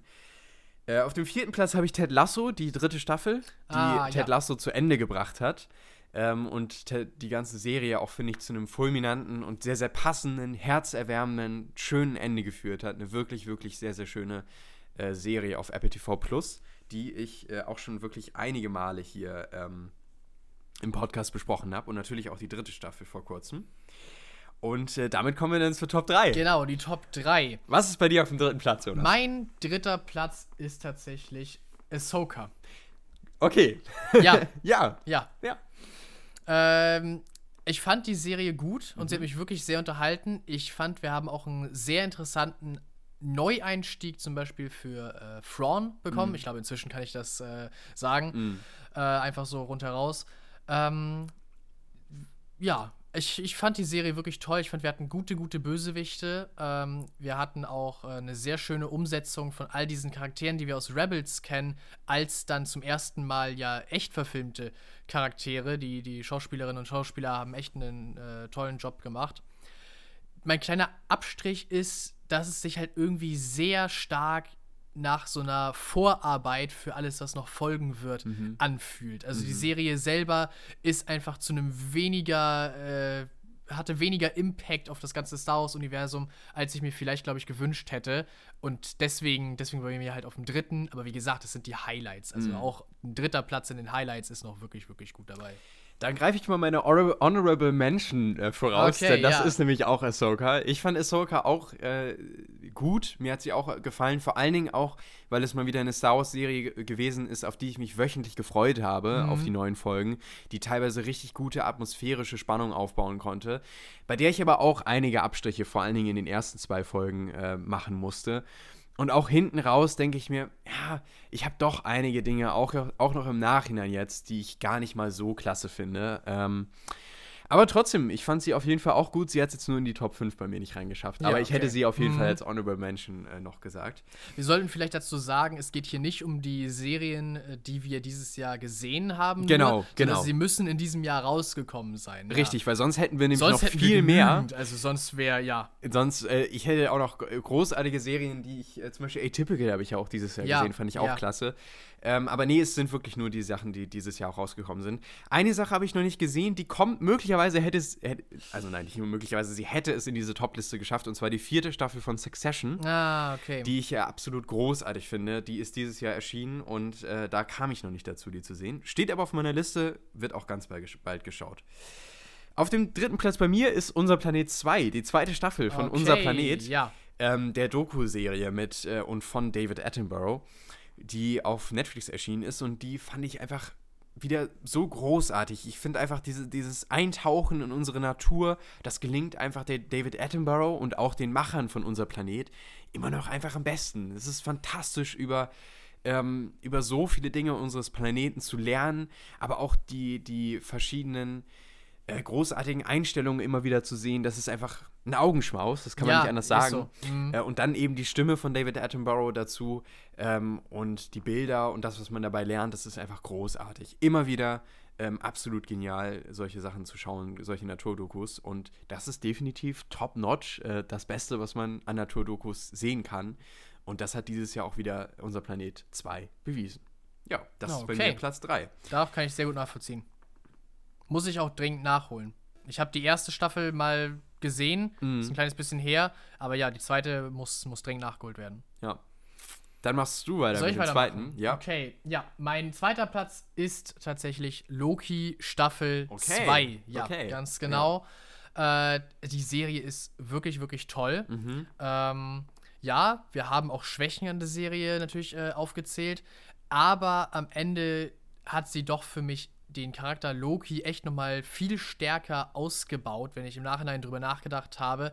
Sicher, das wurde auch schon im MCU getan und während der Filme, aber diese Serie ist halt einfach seine Serie und macht das noch einmal viel, viel stärker. Und er ist nun mal einer der besten Bösewichte, beziehungsweise inzwischen ja Anti-Helden im MCU. Und ja, deswegen, das, das muss ich einfach ja, wertschätzen, acknowledgen. Äh, und es gibt ja auch viele Sachen an dieser Serie, die tatsächlich ziemlich gut sind Mhm. und äh, ja, gut umgesetzt wurden. Deswegen hat sie am Ende bei mir den zweiten Platz. Für mich sind es halt damals äh, die, die le letzten beiden Folgen gewesen, die wirklich gut waren. Ja. Ich hatte halt meine Probleme mit den ersten vier. Das muss ich ganz ehrlich sagen. Äh, deswegen hat es jetzt bei, mir- bei mir nicht in die Top 5 geschafft, aber ja, sehe ich irgendwo auch. Also vor allen Dingen auch die letzten beiden Folgen fand ich wirklich klasse. Äh, bei mir auf dem zweiten Platz ist The Last of Us. Ah, okay, The Last of Us okay. äh, Staffel 1 ähm, mit Pedro Pascal, die ja einen unfassbaren Hype Anfang diesen Jahres ausgelöst hat. Ähm, und nicht nur für Pedro Pascal, der ja dadurch nochmal einen riesigen äh, Hype bekommen hat, sondern auch für das ganze Spiel und für die gesamte Sache. Ähm, eine Serie, die schon allein ihren Start unfassbar genial macht, ähm, indem wir ja quasi am Anfang dieses gesamten Ausbruchs von dieser Pilzpandemie sind Ja, und dann ja erst springen und wir die Geschichte erzählt bekommen von diesem Mann, der sich mit dem Kind durchschlägt durch diese dystopische Welt. Und das aber so toll erzählt durch fantastische Char- Charakterarbeit, ähm, großartige schauspielerische Leistungen von beiden, nicht nur von Pedro Pascal, sondern auch von. Ach, wie heißt sie denn noch gleich? Ah, es ist so ein Name, der ich, Ja. wenn ich ihn gleich höre, dann weiß ich wieder. Ähm, ja, man, man, es fällt einem auch immer wieder ein, aber Oh Gott, wie heißt sie denn? Irgendwas mit Emily oder Miller oder irgendwas mit M oder so? Äh, fällt mir das, ich weiß es nicht, ich kann es, warte, wie heißt sie denn, Menschenskinder? Melissa, nee. Bella Ramsey. Ja, Oh Bella Gott. Ramsey, so nämlich. Ja, genau. Bella Ramsey. Auch sie großartig. Also absolut äh, insgesamt eine fantastische Serie, die ich auch unglaublich gerne gesehen habe. Und ich freue mich schon sehr darauf, die zweite Staffel zu sehen und dann im Vorbau zur zweiten Staffel die erste nochmal zu rewatchen. Also das war definitiv mein Highlight. Nur eine Sache hat Na? es noch geschafft, das Ganze zu übertreffen. Aber vielleicht machst du erstmal mit deiner Top 1 weiter. Meine Top 1 Ach so. ist The Last Ah, of Us. okay, okay, gut. Deswegen, Stimmt, logisch. Äh, Macht ja Sinn. äh, es, es war halt wirklich die beste Serie, die ich dieses äh, Jahr sehen durfte, sehen konnte. Mhm. Äh, ich kann mich eigentlich nur anschließen zu deinem äh, ganzen Feedback. Es ist auch eine wirklich, wirklich tolle ähm, ja, ähm, Umsetzung des Videospiels. Ich würde fast sagen, in einigen Bereichen, ich habe das Videospiel selber nicht gespielt, aber Let's Plays gesehen und äh, mein, mein Cousin hat das damals auch gespielt. Ähm, es ist womöglich in einigen Story-Elementen besser als das Spiel, auf dem es basiert. Also es wird sogar noch einmal aufgewertet und das Spiel an sich ist schon wirklich, wirklich toll. Äh, ja, und naja, ansonsten, all deine Punkte sind genauso äh, mit dabei bei mir. Also die beiden Hauptcharaktere sind großartig zusammen, großartig auch einfach als SchauspielerInnen. Ja, man kann, man kann meiner Meinung nach kaum was gegen diese Serie sagen. Ja, bin ich definitiv bei dir. Und ich würde auch tatsächlich diese Serie auf Platz 1 setzen, wenn Ja. da nicht noch eine Serie wäre, beziehungsweise eine Serienstaffel, die das für mich alles rausschlägt. Und es ist eine Serie, über die ich schon so häufig geredet habe und die ich immer wieder predige, dass äh, sie von euch geschaut werden muss. Und du hast sie mittlerweile auch schon gesehen. Mhm. Aber ich weiß, du hast die neueste Staffel, glaube ich, noch nicht gesehen. Und zwar ist es die Orville Staffel 3. Ja, ich habe die Orville nämlich dieses Jahr noch nicht gesehen, Genau. die neueste Staffel davon nicht. Deswegen konnte ich das nicht mit reinnehmen. Und ganz streng genommen ist die Serie oder diese dritte Staffel auch von letztem Jahr, aber ich habe sie trotzdem mit reingenommen, weil die dritte Staffel erst dieses Jahr erschienen ist auf Deutsch. Und deswegen, ja, und ich habe sie auch erst dieses Jahr gesehen, Ja, nehme ich sie jetzt mal mit rein. Ähm, es ist die dritte Staffel von The Orville. The Orville ist eine absolute Lieblingsserie von mir. Ich liebe einfach diese Crew. Ich, ich finde, dass Seth MacFarlane, der das äh, ja alles erschaffen hat, einfach genau weiß, ähm, was Star Trek, darauf basiert das Ganze ja Mhm, ursprünglich ja. mal sein sollte und schafft es äh, in, auch in diese dritte Staffel so viele fantastische philosophische Ideen mit reinzubringen, gleichzeitig einen Witz aufzuhalten, ähm, äh, mit, mit Witz aufzuwarten ähm, und G Geschichten, aber auch Charaktere zu erzählen und Charakterentwicklungen auch zu präsentieren, die dann fortführen, was wir zum Beispiel aus Staffel 2 gesehen haben. Äh, das ist einfach fantastisch. Und ich war immer wieder, saß immer wieder da und war einfach nur fasziniert, was ich gerade sehe, ähm, was Ideen sind, die hier umgesetzt wurden. Das ist einfach großartig. Ähm, aber ich habe eine eigene Podcast-Folge da, dafür quasi fast Ja, gewidmet. Also das- ähm, hört euch das gerne nochmal an. Ich kann, ich kann Es ist diese Serie nur ja, lobpreisen. ja. Das, ist, das ist so ein typischer Fall für 10 von 10 Punkte, weil ich da wirklich nichts dran auszusetzen habe. Das ist wirklich eine Sache, die ich großartig fand. Ähm, und mein Highlight aus äh, 2023. Okay. Kann ich sehr gut nachvollziehen. Gut, damit kommen wir dann zu den äh, Ja, Filmen. Unser, unser großer Abschluss so ein wenig. Richtig, der ja. Rückblick auf die äh, Filmwelt, auf die Kinofilme. ja, Ähm, ich schätze, wir machen es tatsächlich ganz typisch, dass wir einmal von unten nach oben durchgehen. Ja, genau, genau. Und kurz vor Mhm. unserem ersten Platz werden wir dann einmal die, die Honorable Mentions haben. ja, das wird Vielleicht- ganz interessant, glaube ich, Das wird dieses Mal. wirklich interessant, ja. Vielleicht machen wir einmal so, so alternierend. Ich mache meinen zehnten Platz, du deinen zehnten, ich meinen neunten und so. Okay, gut, dann machen Mhm. Ja. wir das so. Machen wir. Äh, bei mir ist auf dem zehnten Platz von all den vielen Filmen, die ich dieses Jahr gesehen habe, äh, Barbie. Mhm. Ich finde, Barbie ist ein guter Film. Der äh, Film behandelt äh, das Feminismus-Thema, finde ich, auf eine, auf eine gute Weise ähm, und, und zeigt einfach auch auf, dass das so ein wirklich knallhart durchgezogenes Patriarchat auch einfach allen sich männlich identifizierenden Menschen nicht gut tun würde und, und die ganze Gesellschaft irgendwo runterzieht. Äh, eine wichtige Message, wie ich finde. Gleichzeitig ist der Film äh, trotzdem noch mit Witz dabei und wird nicht zu ernst. Äh, ja, ich kann ihn mir gut angucken. Ich kann ihn mir, glaube ich, auch. Ich habe ihn noch nicht wieder angeguckt, aber ich glaube, ich kann ihn mir gut nochmal angucken. Und ja, deswegen soll er den zehnten Platz kriegen. Von vielen, die noch da drunter sind. Ja. Äh, bei mir, ich kann ja schon mal vorausgreifen, das wäre eine Honorable Mention. Mhm. Er hat es ganz knapp nicht in die Top 10 geschafft. Ich hatte ihn aber auch kurze Zeit drin und Ah, dann habe ich ihn okay. doch wieder rausgestrichen, Mhm, weil ich musste mhm, dann mhm. doch irgendwie noch Platz spar sparen. Bei mir ist auf dem zehnten Platz ein Film, den hast du, glaube ich, nicht gesehen dieses Jahr, und zwar The Sun. Äh, nee, das Sun habe ich leider nicht gesehen. Ja. Genau, das ist die Geschichte rund um einen Jungen, der äh, sehr mit Depressionen zu kämpfen hat und äh, der ähm, dann auch, oder wo die Eltern dann auch merken, dass sie so langsam irgendwie den Bezug zu ihm verlieren und gar nicht so wirklich wissen, was ist denn nun eigentlich mit ihm. Äh, unter anderem auch äh, mit Hugh Jackman in der Hauptrolle, der hier den Vater des Jungen spielt. Und ein Film, den ich, einer der wenigen Filme, die ich mal alleine im Kino gesehen habe. Und das ist auch einer der Momente gewesen, äh, dass ich aus dem Kino rausgegangen bin, weil der Film auch ein fantastisches Ende hat, finde ich. Und ich echt mal erstmal wieder in dieser Welt ankommen musste, dass mich ein Film wirklich in die Geschichte hereingezogen hat und ich echt gemerkt habe, dass er mich auch emotional so berührt hatte, dass ich dann aus dem Kino kam und erstmal wieder in dieser Welt ankommen musste. Und das habe ich sehr, sehr selten. Und das, wenn, wenn das Filme schaffen, und deswegen hat er es auch in diese Top 10 geschafft, dann ist es immer wieder, immer wieder was Besonderes. Ich habe ihn noch ein zweites Mal dieses Jahr auch schon gesehen. Ja. Und ich habe auf jeden Fall beim zweiten Mal auch einige Punkte gesehen, die vielleicht nicht perfekt sind und die auch definitiv, was zum Beispiel die Entwicklung des Jungen angeht, so über den Film hinaus, ein bisschen gewollt wirkt und vielleicht auch nicht so perfekt aufgegriffen. Und ich hätte mir auch ganz häufig ähm, beim zweiten Mal schauen gewünscht, dass man nicht auf den Jungen hinaufblickt und wie zum Beispiel die Eltern mit ihm umgehen, sondern eher wie der Vorgängerfilm The Father es gemacht hat, aus der Perspektive des Betroffenen das Ganze erzählt wird. Das Ja. hätte ich mir ganz häufig viel eher gewünscht. Ähm, aber das kam mir auch eher beim zweiten Mal schauen des Films. Und deswegen war dieses erste Erleben, das erste Mal diesen Film schauen, das war was ganz Besonderes. Und deswegen ist er hier auch in der Top 10 drin. Ja. Vielleicht sogar auch ein bisschen zu weit unten, aber Hm, das ist bei Naja. mir Platz 10. Okay. Dann komme ich zu meinem äh, Platz 9, würde ich sagen. Äh, und das ist The Creator. Okay. Ja, wir haben den Film ja zusammen gesehen, Laurens, und wir Ja. waren beide begeistert.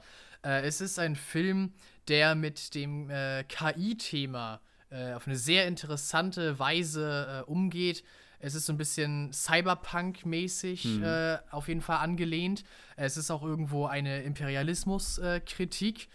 Äh, alles wichtige Themen, Themen, die gut verarbeitet hier waren. Nur wir waren uns beide einig, dass man noch viel mehr hätte machen können aus diesen Konzepten, die, die hier verarbeitet wurden.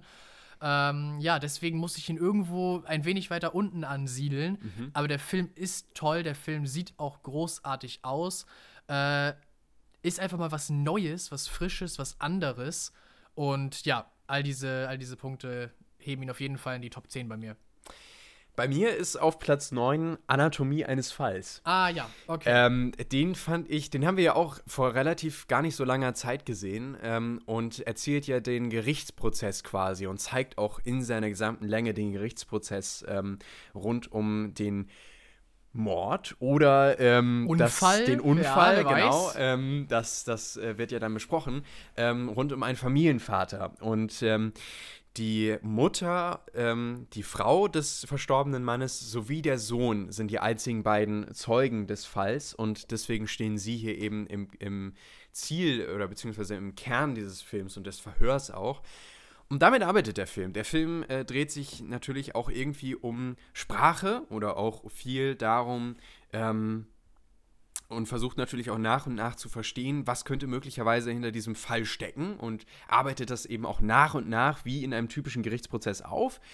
Und das alles unterlegt von, finde ich, wahnsinnig starken Schauspielern an äh, Sarah, Sandra Hüller, die hier ähm, fantastisch spielt, aber auch zum Beispiel der Sohn, ähm, dessen Schauspielernamen ich jetzt natürlich gerade nicht auf, äh, drauf habe, aber auch der ist wirklich klasse und somit grundsätzlich, ja, ich brauchst du gar nicht unbedingt nachgucken, nee, aber oder? Aber ähm Egal, ich, ich, will, okay. ich, will, mich selber nicht spoilern. Ähm, weil ich es aber auch wirklich äh, klasse fand und äh, deswegen einfach eine ein, ein, ein sehr spannende Aufmachung eines Gerichtsprozess-Dramas, ähm, das sehr intelligente Dialoge teilweise hat, eine sehr spannende Aufmachung der gesamten äh, Szenerie und des gesamten Prozesses und nach und nach dann immer wieder Verstrickungen aufkommen, ähm, bei denen man sich denkt, wow, das wird so gut eingeführt und so gut aufgearbeitet, ähm, dass das dass zum Beispiel Figuren aufgrund von Ereignissen erst Dinge verstehen, die in ihrer Vergangenheit passiert sind.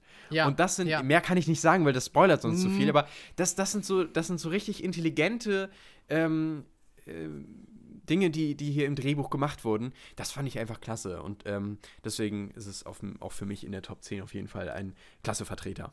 Du hast jetzt ganz viel vorweggenommen und das passt mir sehr gut, weil mein achter Platz, ja, okay. ja deswegen äh, habe ich jetzt auch schnell mal noch den äh, Schauspielernamen tatsächlich nachgeguckt.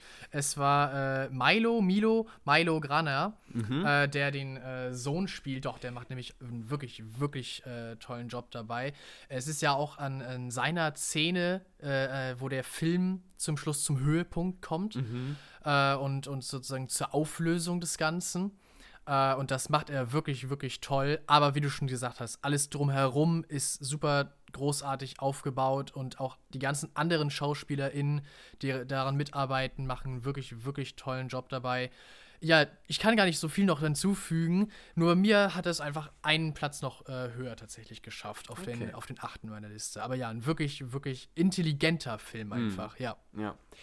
Auf meiner Platz, auf meinem Platz Nummer 8 ist Killers of the Flower Moon, ah, der neue Martin okay. Scorsese-Film, ja. äh, der ähm, ja relativ lang daherkommt, der ähm, auf ähm, ja, eine, eine fast eine Lauflänge von knapp drei Stunden kommt, der aber eine Geschichte rund um ein äh, Volk in den USA erzählt, ähm, und zwar den, äh, du, du kennst die Fachbegriffe besser, Ach, hey, äh, und zwar den, äh, die Nee, das fällt mir nicht wieder ein. Okay. äh, jedenfalls äh, dreht sich das hier um ein indigenes Volk und wie das eben so lang nach und nach auch ausgebeutet wird. Wieder typisch von den Weißen. Und das aber alles aufgezogen. Die Osage. Die Osage, genau, richtig. Und das aber so aufgezogen, äh, wahnsinnig spannend erzählt, äh, durch tolle Charaktere auch bestückt. Ein Film typisch von Martin Scorsese, wahnsinnig, ähm, ähm, ja, äh, klasse auch inszeniert und auch zum Beispiel ich kann mir sehr gut vorstellen, dass der Oscars gewinnen wird nächstes Jahr, weil der halt in vielen Kategorien einfach großartig ist, wie zum mhm, Beispiel ja. Schnitt oder sowas. Also das, da merkt man einfach, das ist jemand, der, der lebt Film und ähm, das hatte ich auch ganz häufig im Gefühl und deswegen fand ich es überhaupt nicht schlimm, dass dieser Film so lange geht, nämlich drei Stunden, sondern ich habe ganz häufig gemerkt, dass ich echt in dieser Geschichte auch wirklich drinstecke und dann nach diesen drei Stunden auch nicht das Gefühl hatte, jetzt ewig lang im Kino gesessen zu haben. Und das spricht, würde ich sagen, sehr, sehr für den Film. Ich fand äh, Leonardo DiCaprio großartig. Ich fand aber auch ähm, die ähm, Hauptdarstellerin, die hier den Mann von, äh, die Frau von ähm, äh, Leonardos Charakter spielt. Ganz genau, und zwar ähm, Lily Gladstone. Gladstone. Danke, ja. das war gut, das war, das war gleichzeitig. Gut, ja. äh, mir ist es nämlich auch in dem Moment wieder eingefallen. Ah. Ähm, Genau, die, äh, die finde ich auch großartig. Also auf jeden Fall ein sehr, sehr sehenswerter Film. Bei mir Platz 8.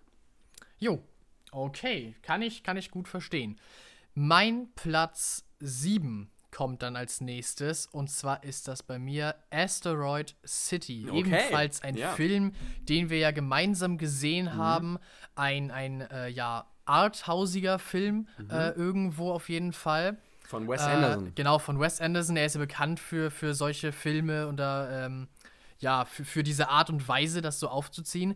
Es ist ja ein Film, der ein Theaterstück wiederum in dieser Geschichte ist. Ein, ein großartiges Konzept, wie ich finde. Ja. Äh, wirklich, wirklich toll äh, gemacht. Auch die beiden ähm, Hauptdarsteller, Jason Schwartzman und Scarlett Johansson, sind echt toll. Tom Hanks ist auch noch dabei. Äh, also auch Also Star, Star besetzt. besetzt, genau. Wirklich, wirklich äh, großartig. Die machen auch alle ihrem, ihren Namen wieder mal Ehre. Äh, und das ganze Konzept dieses, ja, diese Asteroid City und dieses, es ist ja so eine Art Schulcamp irgendwo auch.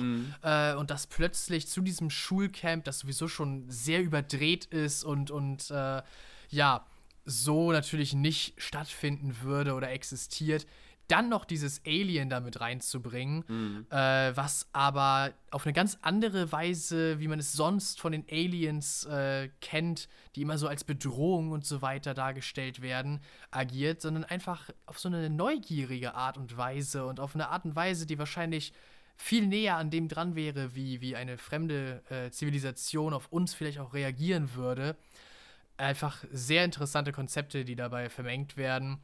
Äh, irgendwo kommt auch noch der, der Familienaspekt damit rein und der Umgang einfach äh, zwischen den Generationen. Äh, ja, es ist, es ist durch die Reihe weg ein sehr, sehr interessanter Film, sehr, sehr toll gemacht. Ja, deswegen auf jeden Fall auf Platz 7 bei mir. Ich bin sehr froh, dass du mich da auf den Film gebracht hast Ja. äh, und mich da darauf gestoßen hast. Den Ja, habe ich schön. sehr, sehr gerne gesehen. Den Ja. werde ich mir auch bestimmt äh, nochmal wieder ansehen. Ähm, bei mir hat das ganz knapp nicht in die äh, Top 10 geschafft. Ah, okay. Kann ich schon mal vorweggreifen. Ähm, er ist bei mir bei den Honorable Mentions äh, dabei. Ich greife die aber jetzt irgendwie schon ist voraus. nicht? Aber also ist gut. ja nicht schlimm. Ähm, aber ich kann dir tatsächlich auch nur zustimmen. Äh, ich, mir hat er auch tatsächlich gut gefallen. Ähm, und weißt du übrigens, kurzer Fun-Fact an der Stelle, wer den, das Alien gespielt hat? Ich wusste es mal, ich habe es extra mal nachgeguckt. Ich Jeff weiß es grad- Goldblum. Ja, es ist Jeff Goldblum, ne? Es ist Jeff Es Goldblum, das passt auch wirklich denkt, sehr ja, gut. es ist halt wirklich, es Es ist so eine Rolle, die gut. Jeff Goldblum nehmen würde. Ja. Ich, das sieht man doch sogar in dem Film, oder? Es gibt einmal Ja, die Szene. genau, wo, aber äh, Na, für, genau. Sollten wir sag vielleicht ich nicht, äh, genau, noch. lieber nicht- Aber nicht man sieht spoilern. das sogar einmal. Es wird Ja, einmal klar, ja, aber ja. in dem Moment habe ich es gar nicht so bewusst realisiert. Mhm, ja. Mhm. ja. Gut, ähm, dann würde ich sagen, kommen wir zu, komme ich zu meinem Platz 7? War das Ja, sieben? das war sieben, genau, Okay. ja. Und zwar äh, ist es bei mir Sonne und Beton. Ah, okay. Sonne und Beton sieben, ja. ähm, ist für mich einer der richtig starken deutschen Filme mal wieder seit äh, längerer Zeit, den ich unfassbar gerne gesehen habe. Es ist die Geschichte von äh, Jugendlichen, die sich in einem Brennpunktviertel in Berlin äh, abspielt. Und wir befinden uns so ungefähr in den Jahren, wann war das, 2005, 2003? Es sind die Anfang der frühen 2000er, 2000er, ne? ja. Genau. Ich Ähm, weiß gerade gar nicht genau. Es ist ja, es ist irgendwie da in der Zeit, auf jeden Fall. Und was so großartig an Sonne und Beton ist, äh, ist, dass er einerseits es schafft, dieses, diesen jugendlichen Charakter nicht irgendwie auf so eine typische, ja, ich bin jetzt Boomer, ich erzähle jetzt eine Geschichte von Jugendlichen, die Ja, Freundschaft ja. haben in Problempunkt, Viertel.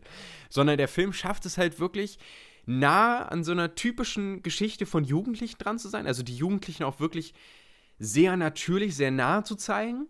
Gleichzeitig schafft es aber auch diesen Flair der Anfang 2000er unfassbar gut einzufangen. Nicht nur durch Bildsprache, also zum Beispiel, dass wir, dass, dass über diesen gesamten Film quasi so ein, so ein Filter drüber liegt, der das alles so ein bisschen heller erscheinen lässt. Das Ja. Ganze spielt ja auch im Sommer, Genau, es ist dieses aber es sind so grelle Farben. Es sind so, es ist alles so ein bisschen in Gelb eingetaucht. und genau so sehen meine Erinnerungen aus an die Zeit. Also ich ja. habe da natürlich noch nicht gelebt, aber mit Anfang der 2010er oder so oder vor den 2010ern, äh, genau so sehen meine Erinnerungen aus. So, Mm, schon so Sepia-Bilder, Genau, ja, richtig. Ja, das ist aber wirklich so. Ähm, und deswegen habe ich mir auch ganz oft, und wenn dann zum Beispiel so CD-Player, so Walkmans oder so, das kennst du ja heute gar nicht mehr. Mhm. Äh, äh, überhaupt Und das nicht. ist da alles noch so normal. Und dann dachte ich so, wow, das, der Film fängt das so toll ein. Erstens dieses, dieses, diesen Nostalgie-Effekt und diese Ja. Zeit damals, aber auch diese, diese Freundschaft zwischen denen. Und das trägt ja auch über diesen Film. Erstens Mhm, natürlich die Schauspieler, die wirklich klasse sind, sind Laiendarsteller, das muss man auch nochmal sagen. Das genau, ja. Ähm, aber er schafft es auch eben über das Drehbuch so gut, diese gesamte Geschichte aufzubauen. Das hat mir einfach sehr, sehr gut gefallen und für mich ein absolutes Highlight und ein richtig guter deutscher Film seit längerer Zeit mal wieder. Ja, auf jeden Fall. Dann kommen wir zum sechsten Platz und mein sechster Platz ist äh, Mission Impossible Dead Reckoning Teil 1. Ein Ja. mal wieder viel zu langer Filmtitel. Genau. Was auch, glaube ich, den Machern des Films im Nachhinein aufgefallen ist. Und möglicherweise auch einer der Punkte, warum er nicht so erfolgreich lief an den Kinokassen. Vielleicht, genau, das könnte sein. Was ich schade finde. Ja, finde ich. Denn Mission Impossible ist einfach eine großartige äh, Filmreihe. Ich gucke die immer wieder gerne. Ich habe nicht alle gesehen. Ich habe, meine ich, mal den ersten gesehen und irgendwann äh, einen zwischendurch. Aber ansonsten gar nicht so richtig das einmal durchgeguckt. Aber jetzt mit diesem hier bin ich sozusagen neu reingestartet und er holt einen sofort rein. Er ja. nimmt einen sofort ja. mit. Und es ist auch einfach eine super interessante Sache, die in diesem Film behandelt wird. Es geht wieder um das KI-Thema. Was ja sowieso gerade sehr, sehr super wichtig genau. ist. Ja. Mm, und es geht um diese, diese ja, äh, allgegenwärtige Überwachung auch mhm. einfach von, von äh, jedem Schritt äh, und äh, der gesamten Menschheit. Und das beides zusammengeführt, was halt wirklich eine Lebensrealität werden könnte in den nächsten Jahren, Jahrzehnten für uns. Und ich finde, deswegen ist es ein Film, auf den man auf jeden Fall achten sollte, der wichtige Themen anspricht, der das sehr interessant auch verpackt, ähm, auch irgendwo den Sinn des Lebens aufgreift mhm. und, und die Frage danach stellt. Äh, alles sehr, sehr interessante Sachen, sehr gut geschauspielert mal wieder, sehr schön inszeniert auch. Tom Cruise ist mal wieder großartig dabei. Es sind aber auch Leute dabei, ähm, die, man, die man aus anderen Dingen kennt, zum Beispiel äh, Pom Clementif, mhm. die ich ja kennengelernt habe in Guardians of the Galaxy. Mhm. Und deswegen verbinde ich im allerersten Moment immer natürlich Mantis mit ihr. Mhm. Und in den Filmen ist sie so zuckersüß und irgendwie echt neben der Spur. Und in, dieser, in diesem Film ist sie ja so eine eiskalte Killerin. Und das ist so, es wird einfach nochmal klar, gut, das hat jetzt einfach damit zu tun, wie ich die Schauspielerin bisher kennengelernt hat, aber einem wird einfach nochmal schön vor Augen geführt, dass Schauspieler Schauspieler sind. Mhm. Und dass sie von einem Moment auf den anderen was ganz anderes sein können. Mhm. Und das ist eine Sache, die, glaube ich, viele Menschen oftmals äh, ja, vergessen oder, oder nicht, äh, nicht vor Augen haben, dass Schauspieler immer nur spielen. Mhm. Es sind nicht die Menschen wirklich, die wir da sehen, sondern sie fühlen eine Rolle. Äh, ja, und das, weiß ich nicht, war auch nochmal eine Sache, die mir einfach im Nachhinein war jetzt ganz einfach, ist eine persönliche Erfahrung, mhm. aber die ich wichtig finde, gemacht äh, zu haben und immer wieder zu machen. Äh, das kommt noch dazu. Ansonsten aber auch von all den anderen Aspekten her ein wirklich, wirklich guter Film. Kann ich dir auch nur zustimmen. Auch da greife ich schon voraus. Es ist auch in meiner Honorable Mention äh, tatsächlich geworden, dieser Film. Hat es auch wirklich ganz, ganz knapp nicht. Und ich ärgere mich auch im Nachhinein, dass er nicht ganz in meiner Top 10 drin ist. Aber ich, ich fand ihn auch wirklich sehr gut. Ich das heißt ja im Endeffekt auch nur, dass du nur noch mehr bessere Filme ja, noch so genau, gesehen genau. hast. Ja, also da sind wir bei deinem, wieder, wieder beim okay. Thema, dass 2023 sehr, sehr stark war, was das Kinoerlebnis ja, genau, genau. anging. Aber ja, es ist, ja, ich stimme dir in allen zu. Ich fand ihn auch wirklich großartig. Mir haben auch die philosophischen Fragen sehr gut gefallen in diesem mhm. Film. Du hast es gerade erzählt, Sinn des Lebens und so weiter. Und auch das KI-Thema fand ich großartig behandelt. Ähm, ja, ich bin gespannt und ich äh, freue mich sehr und äh, kann mir auch gut vorstellen, mir den Film äh, nochmal anzuschauen. Auf ich freue mich Fall, ja. sehr auf, den, auf die Fortsetzung dann auch.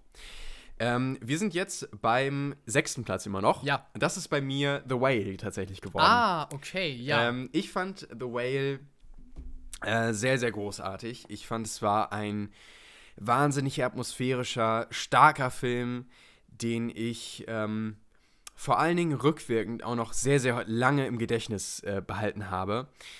Aber ich hatte auch ganz häufig gedacht, dass ich glaube, ich meine Schwierigkeiten hätte, ihn nochmal zu schauen. Ich dachte ganz häufig, der ist so schwer, der behandelt das Thema zwar so nah, so gut. Ähm, wir beschäftigen uns ja hier mit dem übergewichtigen ähm, Brandon Fraser, mir ist gerade der Name des Charakters, des Charakters entfallen, aber ähm, genau, aber wir beschäftigen uns mit ihm und wie er dann eben ja in einer sehr, sehr schwierigen Lage einfach seine, sich in seinem Leben befindet ähm, und dann Kontakt wieder zu seiner Tochter aufbaut. Und das sind alles so schwere Themen, die sehr, sehr gut umgesetzt wurden. Charlie, wahnsinnig, Charlie, Charlie, genau. Ja. Äh, wahnsinnig bewegend sind und, und äh, der Film baut es auch wahnsinnig stark auf. Aber ich hatte auch ganz häufig im Gefühl, der hat so eine Schwere, die er transportiert. Mhm, ich glaube, ja. das kann ich gar nicht nochmal unbedingt aushalten, vielleicht. Okay, ja. Und trotzdem finde ich ihn großartig. Er hat mich sehr mitgenommen, sehr emotional berührt und einer der Highlights definitiv äh, diesen, Jahr, äh, dieses, diesen Jahres. Ähm, vor allem auch, äh, was Brandon Fraser angeht ähm, und auch die Inszenierung. Ähm, und auch finde ich, den, der Höhepunkt des Films ist sehr, sehr ergreifend, sehr berührt. Das ist für mich Platz 6, war das jetzt, ne? Ja, Platz 6, ganz genau. Dann kommen wir zu Platz 5. Richtig, das ist bei mir Oppenheimer gewesen. Spannend. Ja, sehr spannend. äh, wir haben ja schon in der Podcast-Folge, wo wir es behandelt haben, Ja. sind wir darauf eingegangen, dass wir, was diesen Film angeht, unterschiedlicher Meinung sind. Ist nicht mal bei meinen Honorable Mentions Nee, nee, dabei. schon, das habe ich mir gedacht. Das ich mir, Hast du dir gedacht? Ja, doch, doch, doch. genau. Ähm, Ja. Aber das ist ja auch, das ist ja auch vollkommen in Ordnung. ja, klar, natürlich. Äh, Und für mich hat dieser Film halt einfach funktioniert. äh, ich finde, er, er arbeitet sehr, sehr schön mit, äh, mit Bild und Audio. Äh, der Wechsel von äh, Schwarz-Weiß hin zu Farb und wieder zurück in die jeweiligen ähm, ja, Szenen, in denen das getan wird, äh, ja, funktioniert einfach. Äh, verdeutlicht einfach diese, diese ja, krasse, krasse Abtrennung und diese, diese ja, Meinungen, Welten, äh, Vorstellungen, die da auch aufeinander prallen. Äh, auch der, der innere Kampf von Oppenheimer, dann mehr durch die, durch die Audio-Sache in den audiovisuellen ähm, Special Effects. Ja. Nochmal. Special Effects Ja. äh, verkörpert. Äh, ich weiß, dich zum Beispiel in dem Film hat das, hat das rausgeworfen. Was denn? diese, diese Soundeffekte und dieses Nee. Knistern und dieses. Ähm, das gar nicht mal unbedingt. Nein, das gar nicht so nee. sehr? Nee, mich hat rausgeworfen, dass er so viel springt. Das auch. Ja, das stimmt. Das ist, das ist auch ein Kritikpunkt bei mir. Sehe ich auf jeden Fall. Äh, aber ich fand zum Beispiel diese Sachen, die waren gut umgesetzt. Das, ich, konnte mich, ich konnte mich da reinfühlen. Und der Film hat eine großartige Abschlussszene, wie ich finde. Der ganze Bereich, wo äh, ja Oppenheimer sich zu rechtfertigen hat, die ganze letzte halbe Stunde, seine Anhörung und, und ja, sein großer Gegenspieler, dann Strauss, der da ähm, ja sich, sich auf seine Kosten sozusagen irgendwo auch bereichern will, aber auch wirklich einfach die letzten Minuten des Films, das Gespräch zwischen Oppenheimer und Einstein und die, das Visuelle, wie das rübergebracht wird, einfach diese, diese Gefahr, die auch heute noch einfach über unseren Köpfen schwebt. Ja, ich, also mich hat es auf jeden Fall abgeholt, berührt. Äh, deswegen hat er bei mir den fünften Platz, weil es war einfach ein extrem eindrücklicher Film für mich. Das hätte er für mich alles auch sein können. Hätte er nur nicht das Problem, dass er so viel springt und für mich den Zugang einfach so erschwert hatte, dass ich einfach nicht mit diesem Film warm wurde. Ich konnte dem Ganzen nicht folgen. Ich konnte dem auch dem Visuellen nicht so viel abgewinnen, ehrlich gesagt, weil ich einfach mit dem Rest nichts anfangen konnte. Und deswegen, ich hatte so hohe Erwartungen. Ich war aber auch so gespannt auf diesen Film, weil die Trailer auch wirklich großartig sind. Ich finde, das sind, dieser Film hat einen der besten Trailer äh, diesen Jahres äh, gehabt. Ja, Ähm, wirklich gut. aber konnte dann einfach an die Erwartungen, finde ich, nicht anknüpfen. Das fand ich wirklich schade. Und ähm, ja, deswegen ist er auch bei mir in der Top 10 äh, nicht drin. Ja, okay. Aber verständlich. Aber spannend. Ist Äh, okay. Wir haben ja auch im Podcast schon drüber geredet. Ja, genau. Äh, wir hatten auch damals schon einen kleinen Disput da im Mhm, Podcast. mhm. Also, wenn ihr euch das nochmal anhören wollt, hat auch sehr viel Spaß gemacht. Doch, das war, eine, das war eine sehr schöne Folge. War, war, war ja. wirklich spannend. Ich finde, das haben wir auch gut ausgearbeitet, was wir beide so gut fanden und nicht gut fanden. Mhm, mhm. Ähm, genau, damit komme ich dann zu 5, richtig? Ja, fünf. Ja, 5. Ähm, und zwar ist es bei mir The Creator. Ah. Du hast ihn vorhin schon angekündigt. Richtig, genau. Bei mir ist er noch ein bisschen höher in der Platzierung, weil ich finde, ich stimme dir in allem zu, was du gesagt hast. Ähm, mir hat vor allem dieser emotionale Aspekt gefallen, der noch m, damit hereinkam, dass der Hauptcharakter eine Bindung aufbaut. Ich glaube, das kann man gar nicht sagen, oder? Ähm, weil das, oder? Ja. Ja, vielleicht doch. Also irgendwo, es geht Also- ja auch darum, Maschine, Mensch, wo ist die Genau, Linie zu ziehen, genau. was ist eine Person, was ist es nicht. Ich würde schon sagen, dass der Hauptcharakter eine Bindung eingeht zu diesem anderen Charakter Ja. und auch dieser andere Charakter zu dem Hauptcharakter. Genau. Und äh, das fand ich so toll. Das war das, was mich an The Creator so überrascht hat, dass diese Komponente noch mit reinkommt. Ähm, und dann grundsätzlich sich eben zu diesem äh, sehr starken visuellen Ausdruck von The Creator gesellt. Und einer Geschichte, die ich sehr, sehr gerne gesehen habe und insgesamt einer Bildsprache auch, die einfach fantastisch aussieht. Die sehr, sehr häufig, natürlich, Gareth Edwards hat ja auch Ja, ähm, ja. Rogue One inszeniert, aber die eben auch sehr stark an Rogue One erinnert hat. Und ein Film, der einerseits auf dieser Science- Science-Fiction-Ebene wahnsinnig gut funktioniert, aber eben diese emotionale Komponente äh, noch mit reinbekommt. Und das war wirklich ein Moment mal wieder in einem Blockbuster-Film, dass ich am Ende fast in Tränen da war. Und das habe ich so selten. Und dann sind es für mich viele Punkte, die zusammenkommen, nämlich dieses KI-Thema, das Dystopische der Zukunft, ähm, aber auch die emotionale Komponente. Das sind so Punkte, die kommen zusammen.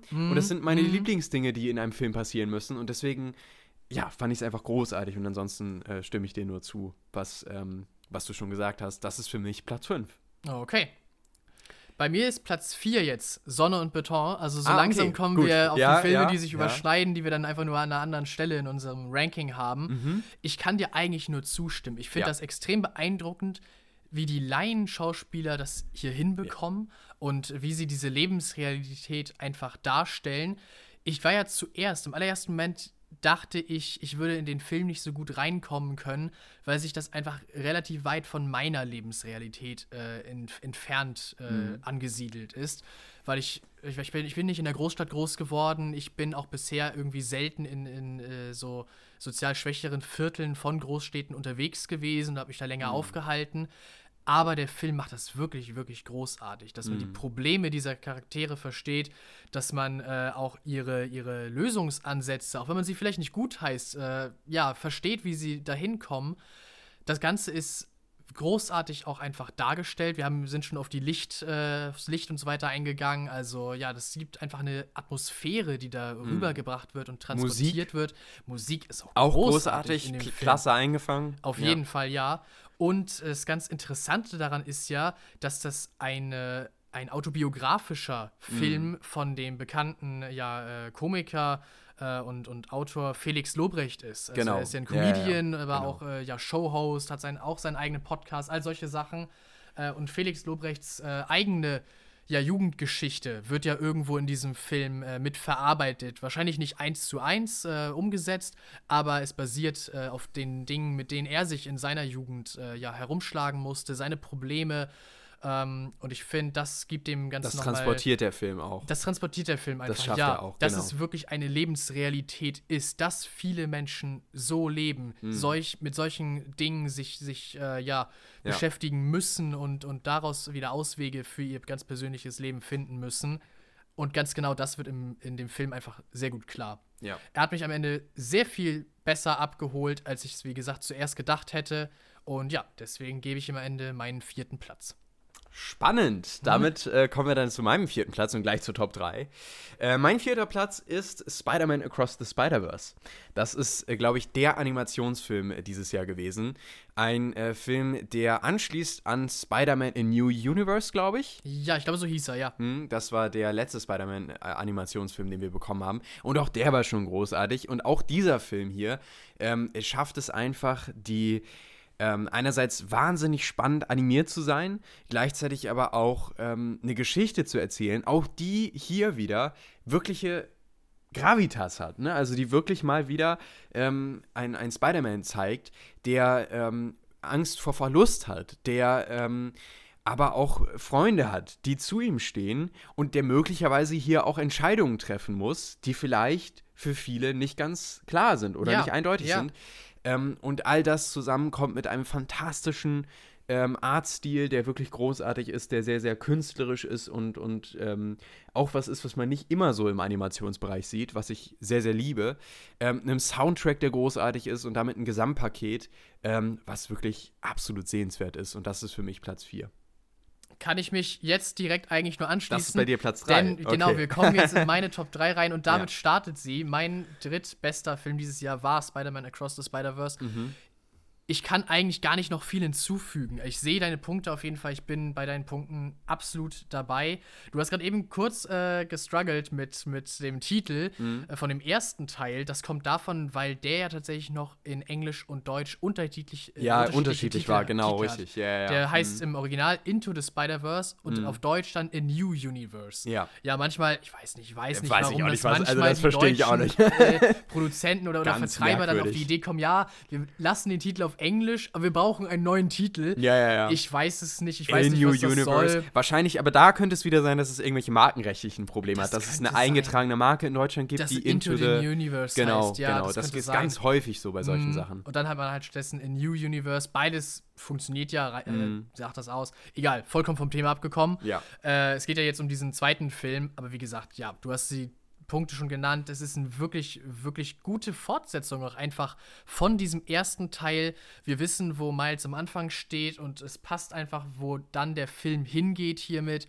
Ähm, sein Familienthema wird noch einmal noch stärker ausgearbeitet, wie ich finde, in diesem äh, Film.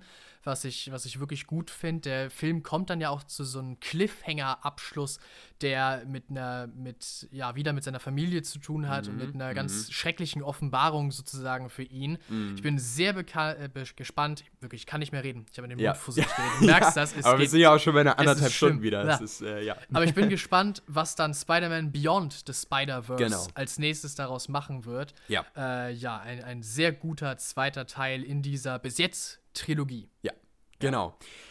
Ähm, und äh, damit komme ich dann tatsächlich jetzt zu meinem dritten Film und äh, zu meinem dritten Platz. Und damit sind wir beim, beim Siegerpodest. Ähm, und bei mir auf dem dritten Platz ist Banshees of Inisherim. Ah, ja, stimmt. Okay, hast Guck du mal, den so ein Film, gar den nicht, mir ja. voll. Das ist auch so ein Film, wo ich Ja. echt im, Ge im Gedächtnis hatte, den hätten wir bereits ja, letztes Jahr ja, gesehen. den haben aber ganz viele vergessen. Das Den ist wirklich, ich das vollkommen ist, ja, ja, ja, vergessen ja, jetzt, ja, ja. Es ist aber, der war ja auch wirklich ganz früh. Das war der erste Film im Januar, den ich gesehen Ja, habe im Kino. mhm. Ähm, und, aber den fand ich so großartig. Ich fand, ähm, dass diese, es ist ja eine Geschichte von zwei Freunden, die auf einer sehr, sehr abgeschiedenen Insel, nämlich auf Inisherim, leben. Mhm, ja. und äh, dann sich allerdings der eine Freund von dem, einen, von dem anderen abwendet, ähm, weil der nämlich äh, nichts mehr mit ihm zu tun haben will, weil er denkt, der Freund ist nämlich langweilig. Ja. Und der möchte, der andere möchte irgendwie noch was aus, den, also aus seinem Leben machen auf dieser einsamen Insel, möchte irgendwie Musik machen und irgendetwas, das bleibt und nicht sich in irgendwelchen belanglosen Gesprächen mit dem anderen, der, den er ja als dumm erachtet, äh, seine Zeit verschwenden. Ja. Und das ist so der Ausgangspunkt des Films und mir hat einfach diese, diese Atmosphäre, die geschaffen wurde, die Bildsprache ähm, und die Bilder, die wir auch sehen von dieser Insel und dazu dann diese wahnsinnig starken schauspielische Leistungen, einerseits ähm, äh, von äh, Gott, ich muss Ich hab's auch nicht, äh, wirklich nicht. Das habe ich ja vollkommen vergessen. Ich dachte wirklich, wir hätten den halt noch so im Dezember von letztem Jahr gesehen. Der war für mich so in derselben äh, Gedächtnisschublade Ja.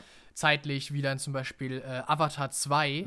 Aber nee, der ist schon. Genau, von der diesem ist schon Jahr. von diesem okay. Jahr. Äh, ich fand Colin Farrell, ich fand Brandon Gleeson klasse. Also das waren wirklich äh, großartige schauspielerische Leistungen hier. Aber auch die, die Dynamik zwischen den beiden hat mir sehr gut gefallen. Also das ist, finde ich, ein, ein absolut wahnsinnig gelungener Film äh, gewesen dieses Jahr und deswegen äh, bei mir auch so oben angesiedelt. Das ist für mich Platz 3. Okay. Damit kommen wir bei dir zu Platz 2. Es wird spannend. Ja, es wird spannend. Und zwar ist das bei mir Killers of the Flower Moon. Okay, den Der hast du so weit oben. Ich Ja. habe ihn tatsächlich sehr, Stark. sehr weit oben. Du hast jetzt schon sehr viel schön zusammengefasst äh, von diesem Mhm, Film. Wie gesagt, der Schnitt ist großartig, Ja. aber auch äh, die Schauspielerei von unseren beiden äh, Hauptdarstellern, Hauptcharakteren. Ja. Ähm, die Story, die dabei erzählt wird, ist halt auch, ich finde, eine wichtige Story zu erzählen. Eine sehr interessante Story mal. Ja. Ähm, ja, es ist, ich weiß gar nicht, was ich noch dazu hinzufügen soll. Also ich Ja, ich bin, glaub, ich- ich ja. bin bei deinen ganzen Punkten auf jeden Fall mit dabei. Ja. Ähm, es, ist, es ist eine sehr interessante Perspektive, aus der der Film erzählt wird und äh, einfach eine, ja, die, die ganze Geschichte, die, sich da abspielt, ist so, man, man schlägt die Hände über dem Kopf zusammen und, und es geht doch immer, immer und immer weiter. Und ja, es ist, es ist eine Tragödie, wirklich. Auf, auf vielen Ebenen ist es eine Tragödie. Und gleichzeitig ist es irgendwo aber auch so das, das äh, Spiel des Lebens und äh, am Ende so ein wenig, weiß ich nicht, Schicksal, sein Karma kriegt er ja auch irgendwo weg am Ende. Ah, es ist, ich kann es schwer beschreiben, aber du, Ja. hast, du hast einfach, du hast die vielen Punkte, die in dem Film so gut sind, schon ähm, rausgebracht. Und bei mir hat es einfach dann, ja, höher geschafft auf der Liste. Okay. Bei mir auf den ersten beiden Plätzen sind beides Filme, die du, glaube ich, nicht gesehen hast. Okay, ja. Ähm, und zwar ist auch bei mir auf Platz 2 Past Lives. Habe ich nicht gesehen, ja. Past stimmt. Lives ist, ich habe bereits im Podcast drüber geredet und äh, eine Lobpreisung quasi über diesen Film gemacht. Past Lives ist ein absolut geniales äh, Drama oder man könnte sagen vielleicht sogar Liebesdrama. Und zwar beschäftigen wir uns hier nämlich mit einem Paar, was ähm, sich, nachdem sie in der Jugend oder in der Kinderzeit mal ähm, ja, sehr, sich sehr nahe standen, nach vielen, vielen Jahrzehnten oder naja, nach, nach äh, 20 äh, Jahren, also nach vielen Jahren, äh, wieder aufeinandertreffen. Und beide sind jetzt in sehr, sehr unterschiedlichen Lebenssituationen. Ähm, beide sind auch räumlich getrennt, das heißt, ähm, der ähm, der, der Mann, der ist äh, eben an einem ganz anderen Punkt. Das, äh, die Frau ist in New York. Und äh, somit sind wir auch da irgendwie ganz getrennt. Und dann treffen sie eben auf ihre unterschiedlichen, in ihren unterschiedlichen Lebensweisen auf einmal wieder zusammen. Und äh, die Frau hat allerdings jetzt auch schon eine ähm, Ehe mit einem äh, Mann, den sie in New York kennengelernt hat. Ähm, und somit beschäftigt sich dieser Film auf eine ganz fantastische Art und Weise, wirklich sehr nah, auch mit klaren und nahen Dialogen ähm, mit dieser Situation, dass sich zwei Menschen irgendwie noch nahestehen, aber auch irgendwie wieder nicht. Und der Titel Past Lives, der fasst es eigentlich ganz gut zusammen. Und äh, das ist einfach ein, ein sehr berührender, bewegender Film. Auch wieder ähnliches Ereignis. Ähm, ich kam aus dem Kino und es war genauso wie, wie bei The Sun der Film hat mich so emotional mitgenommen, dass ich erstmal auch wieder im Leben starten musste ja, und richtig ja. erstmal ankommen musste und dachte so, oh, ich bin so richtig toll mitge mitgenommen, richtig emotional bewegt und das, wenn das Filme schaffen, das ist, finde ich, so besonders und das hat Past Lives geschafft, unter anderem auch durch den wahnsinnig, wahnsinnig tollen Score also ein, ein, ein, ein, eine musikalische Untermalung. Vor allem zum Finale hin. Das Lied höre ich mir immer noch zwischendurch an. Das ist so großartig. Das ist einfach fantastisch. Also ein, ein wirklich sehr nah, sehr toller Film. Ähm, Past Lives für mich Platz 2 in diesem Jahr. Ja, Okay. Und jetzt bei dir Platz, äh, nee, Platz 1. Wir machen vielleicht jetzt die Honorable Mentions. Stimmt, stimmt, stimmt. Oh, beinahe vergessen. Richtig, genau. Ja, richtig, genau. Ähm, ein paar habe ich ja schon genannt. Ja, genau. Ich bin gespannt, ob sich da noch ein bisschen was äh, überschneidet. Mal gucken. Für mich ganz knapp hat es äh, Blackberry nicht reingeschafft. Ganz ehrlich, er ist zwar nur noch kurz äh, jetzt äh, her, deswegen gesehen haben, aber ich fand ihn wirklich klasse. Mhm, ähm, aber er, er hat es ja. äh, nicht in diese Top Ten-Liste reingeschafft. Ich habe ihn jetzt tatsächlich einfach vergessen aufzuführen, sogar. Okay. Aber klar, er wäre bei mir auch in den Honorable Mentions, weil es ist ein wirklich, wirklich toller Film. Ja. Barbie, habe ich schon gesagt, hat es nicht reingeschafft, genauso wie genau. auch Mission Impossible 7, hatte mhm. ich ja mhm. auch kurz erwähnt. Ähm, und dann äh, zwei Filme, die hast du nicht gesehen, und zwar ähm, A Quiet Girl, habe ich ja vor kurzem ja. drüber geredet. Ja. Ein auch sehr emotionaler, sehr schöner Film. Ähm, ein kleiner irischer, äh, eine irische Perle. Auch die hat es nicht hier in die Top 10 geschafft, aber wirklich knapp. Äh, und im Taxi mit Madeleine. Ja, richtig. Äh, ein französischer Film. Ja. Äh, auch den fand ich wirklich großartig und auch der ähm, hat es ganz knapp auch in diese Liste nicht reingeschafft.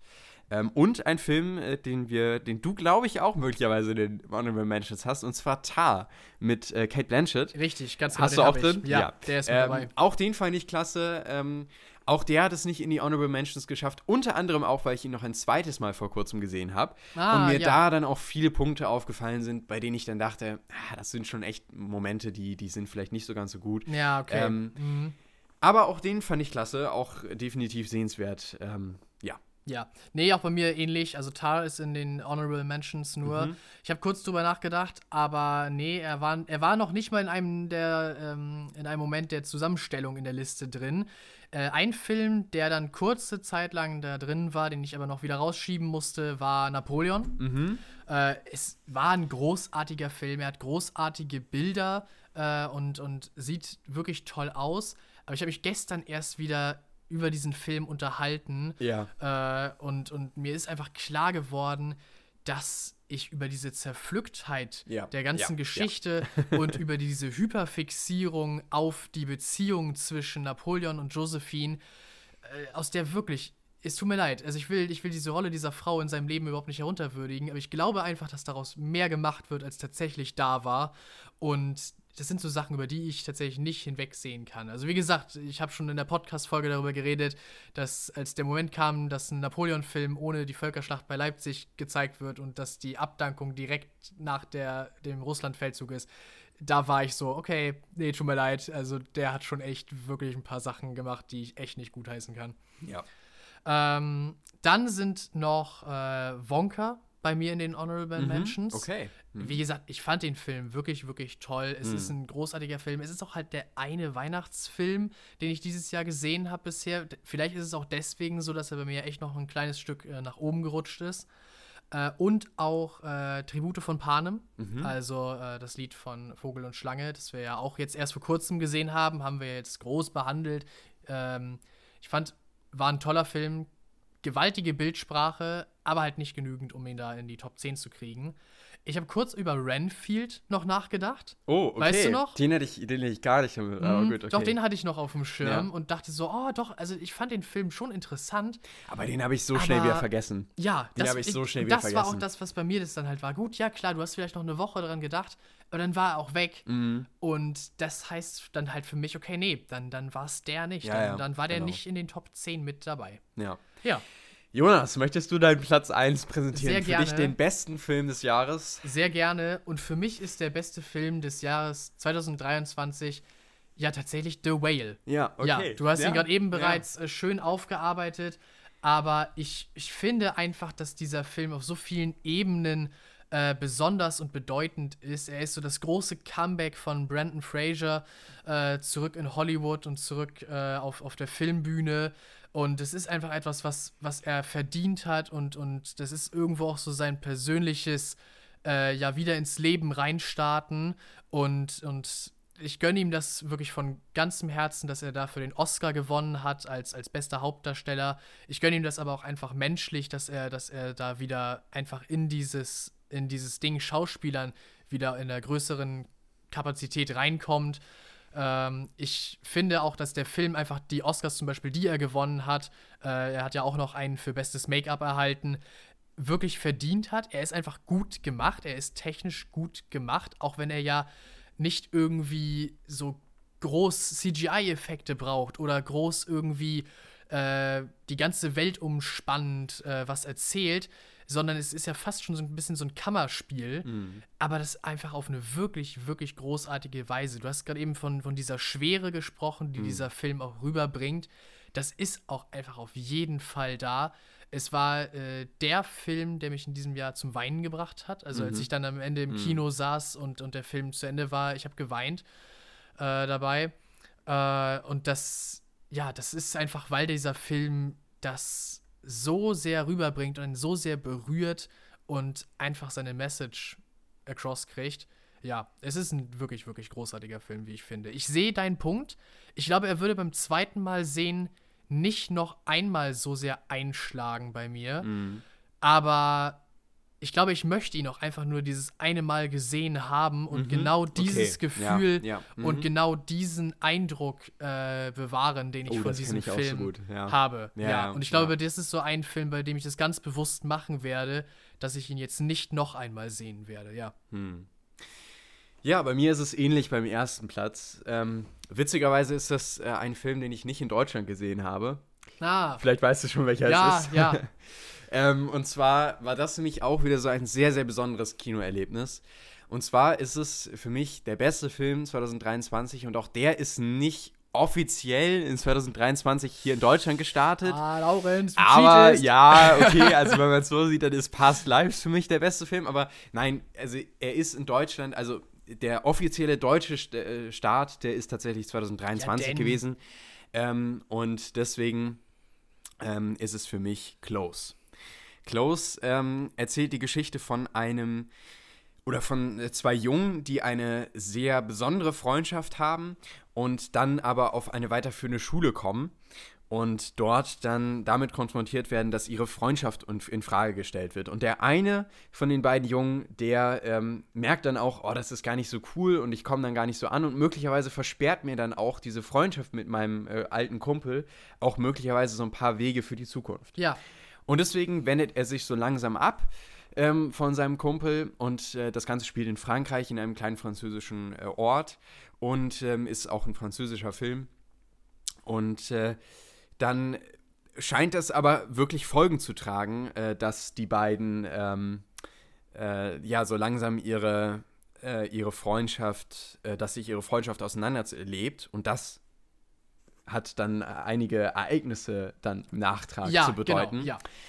Ähm, du hast ihn, glaube ich, nicht gesehen? Ich habe ihn noch nicht gesehen, nein. Nee, okay. äh, du hast ja das allerdings sehr, sehr schön aufgearbeitet. Hört mhm. euch gerne die Podcast-Folge äh, an, Definitiv. in der es um den Film geht. Das hat ja. uns echt toll gemacht. Äh, und deswegen verstehe ich auf jeden Fall, wo du daherkommst, weshalb dieser Film für dich Platz 1 ist. Ich kann es mir vorstellen, ich will ihn dringend nachholen. Äh, ja. Ja, ich fand ihn einfach, also es war einfach großartig. Ich glaube, es ist auch ein Zusammenspiel aus vielen bestimmten Dingen gewesen in diesem Jahr, ähm, die dazu einfach gepasst haben. Ähm, dieser Film ist einfach unfassbar emotional berührend. Ähm, der, der schafft es vor allem, ich bin immer wieder ähm, erstaunt darüber gewesen, wie stark auch diese zwei ähm, Teenager sind, oder naja, es waren ja quasi Kinder eigentlich, Mhm, es schaffen ja. emotional ähm, einen, einen Zuschauer auf der Leinwand wirklich zu binden. Und das fand ich so großartig. Die, die, ähm, ich habe den Film tatsächlich auch im französischen Original gesehen mit englischen Untertiteln. Ähm, aber auch das, finde ich, hat dem Film nichts abgetan, sondern eher noch mehr gegeben, weil ich ganz häufig dachte, oh, ich, ich stecke da jetzt richtig drin. So, ich, bin, ich bin richtig in diese Geschichte involviert. Und ähm, aber auch hier wieder die Kameraarbeit, die sehr klar ist, die sehr schöne Bilder auch einfangen kann, auch im Kontrast möglicherweise zu der gesamten Sache, die im Film passiert, die ja doch möglicherweise dann eher nicht so schön ist. Ähm, und auch ein Filmende mal wieder, was genauso wie auch bei Past Lives und bei anderen Filmen in dieser Top, äh, Top-Linie einfach wieder großartig ist. Das ist so eine tolle Einstellung, die einem einfach im Gedächtnis bleibt, weil, sie, weil man so viel in diesen Film und in diese letzte Szene hereininterpretieren kann. Das ist einfach so großartig. Ich bin, oh, ich merke gerade selbst, wie ich, wenn ich über diesen Ja, Film rede, ja. einfach so emotional wieder mitgenommen äh, bin. Das ist einfach ein Erlebnis gewesen. Und auch hier, und da war es nochmal ein bisschen was anderes, ich bin aus dem Kino rausgegangen und das war, das war ein Kino, mh, was in London, also ich habe den Film in London gesehen und das äh, war äh, ein relativ kleines Kino. Und dann äh, bin ich aus dem Kino rausgegangen und dann muss man sich so vorstellen, ist eine ganz große Straße, äh, die dann quasi ins Zentrum von London führt. Ja. Du siehst aber von Weitem zum Beispiel The Shard oder dieses äh, große Ding, äh, ja, dieses eiförmige Teil, was auch so typisch ja, für London ähm, ist. Der, der, der Gherkin. The Gherkin kann sein, ähm, wo auch zum Beispiel Nick Fury drin ist in Spider-Man. Äh, Ist er im Gherkin drin? ich glaube, er Das ist, ja im das- Gherkin drin. Also mit ja. blauem Glas verkleidet. Genau, genau, richtig. halt ja, so, ja, ja, hat dieses so eiförmige, ne? Ja, Ja, genau, genau. genau. Ja, ja, das, das, also das habe ich von Weitem gesehen und Ja. halt die Skyline. Ja. So, und dann, und das war so passend. Das war äh, dann auch so eine, ähm, naja, so, so, ein- so ein orangener Himmel ungefähr. Oh, die Sonne toll. geht gerade unter. Ja. Und ich bin sowieso in so einer sehr melancholischen Stimmung, weil der Film auch so emotional eben ist. Und ich komme raus Ja. und ich gehe noch ein paar Schritte auf diese Ja. Skyline zu und Mm. ah, das ist einfach, es war so, es war so ein Insgesamterlebnis, was einfach großartig war. Ähm, und da, dazu kommt eben noch dieser fantastische Film. Und ja, das, das ist für mich mein Highlight 2023. verstehe ich das sehr ist, dann, das ja. ist mein, mein großer Film und das ist auch so eine Sache, ich weiß nicht, ob ich ihn tatsächlich nochmal sehen möchte. Eigentlich schon, weil er ist einfach fantastisch. Aber irgendwie möchte ich auch dieses Gefühl von damals, also naja, von London irgendwie, irgendwie bewahren. Mhm. Und deswegen mal gucken. Vielleicht schaue ich ihn mir nochmal an. Aber ja, das war auch, glaube ich, einfach eine, eine besondere Stimmung. Ja. Ja.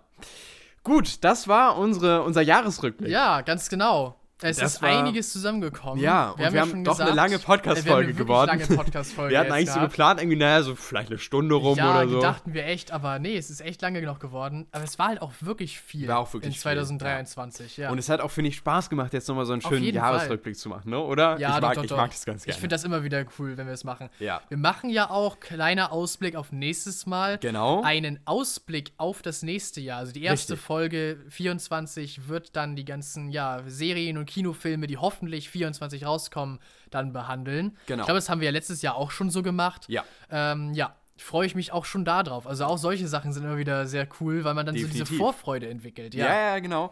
Und nächste Podcast-Folge werden dann natürlich auch einige Filme noch. Wir, wir werden Klar, bestimmt viel jetzt in den, in den und zwischen so. den Tagen schauen. Ähm, und deswegen wird da bestimmt auch noch äh, einiges nachkommen. bestimmt. Wir haben noch keinen festen Termin für die neue Folge. Ähm, sie wird aber wahrscheinlich irgendwann in den ersten zwei Januarwochen erscheinen. Ja, das denke ich auch mal. Das bedeutet also, wir machen jetzt äh, ja so eine kleine Pause. Ich denke noch nicht unbedingt, dass äh, direkt in der ersten Januarwoche die neue Folge Hm, kommt. Ich glaube auch eher am 12. wäre das früheste, womit man rechnen könnte. Genau, also ähm, eine kleine Pause legen wir jetzt hier auch mal ein. Jo. Ähm, aber wie gesagt, dann werden wir bestimmt auch wieder viele spannende Themen haben in der nächsten Folge und äh, wahrscheinlich wird sie dann auch relativ voll, weil wir viel Mhm, wahrscheinlich äh, sehen werden jetzt in den freien Tagen. Aber mal schauen, bis dahin, Ganz genau. Habt es gut. Habt- habt eine schöne Zeit, schöne Weihnachtszeit. Schöne Weihnachtsfeiertage und einen guten Rutsch ins neue Jahr. genau.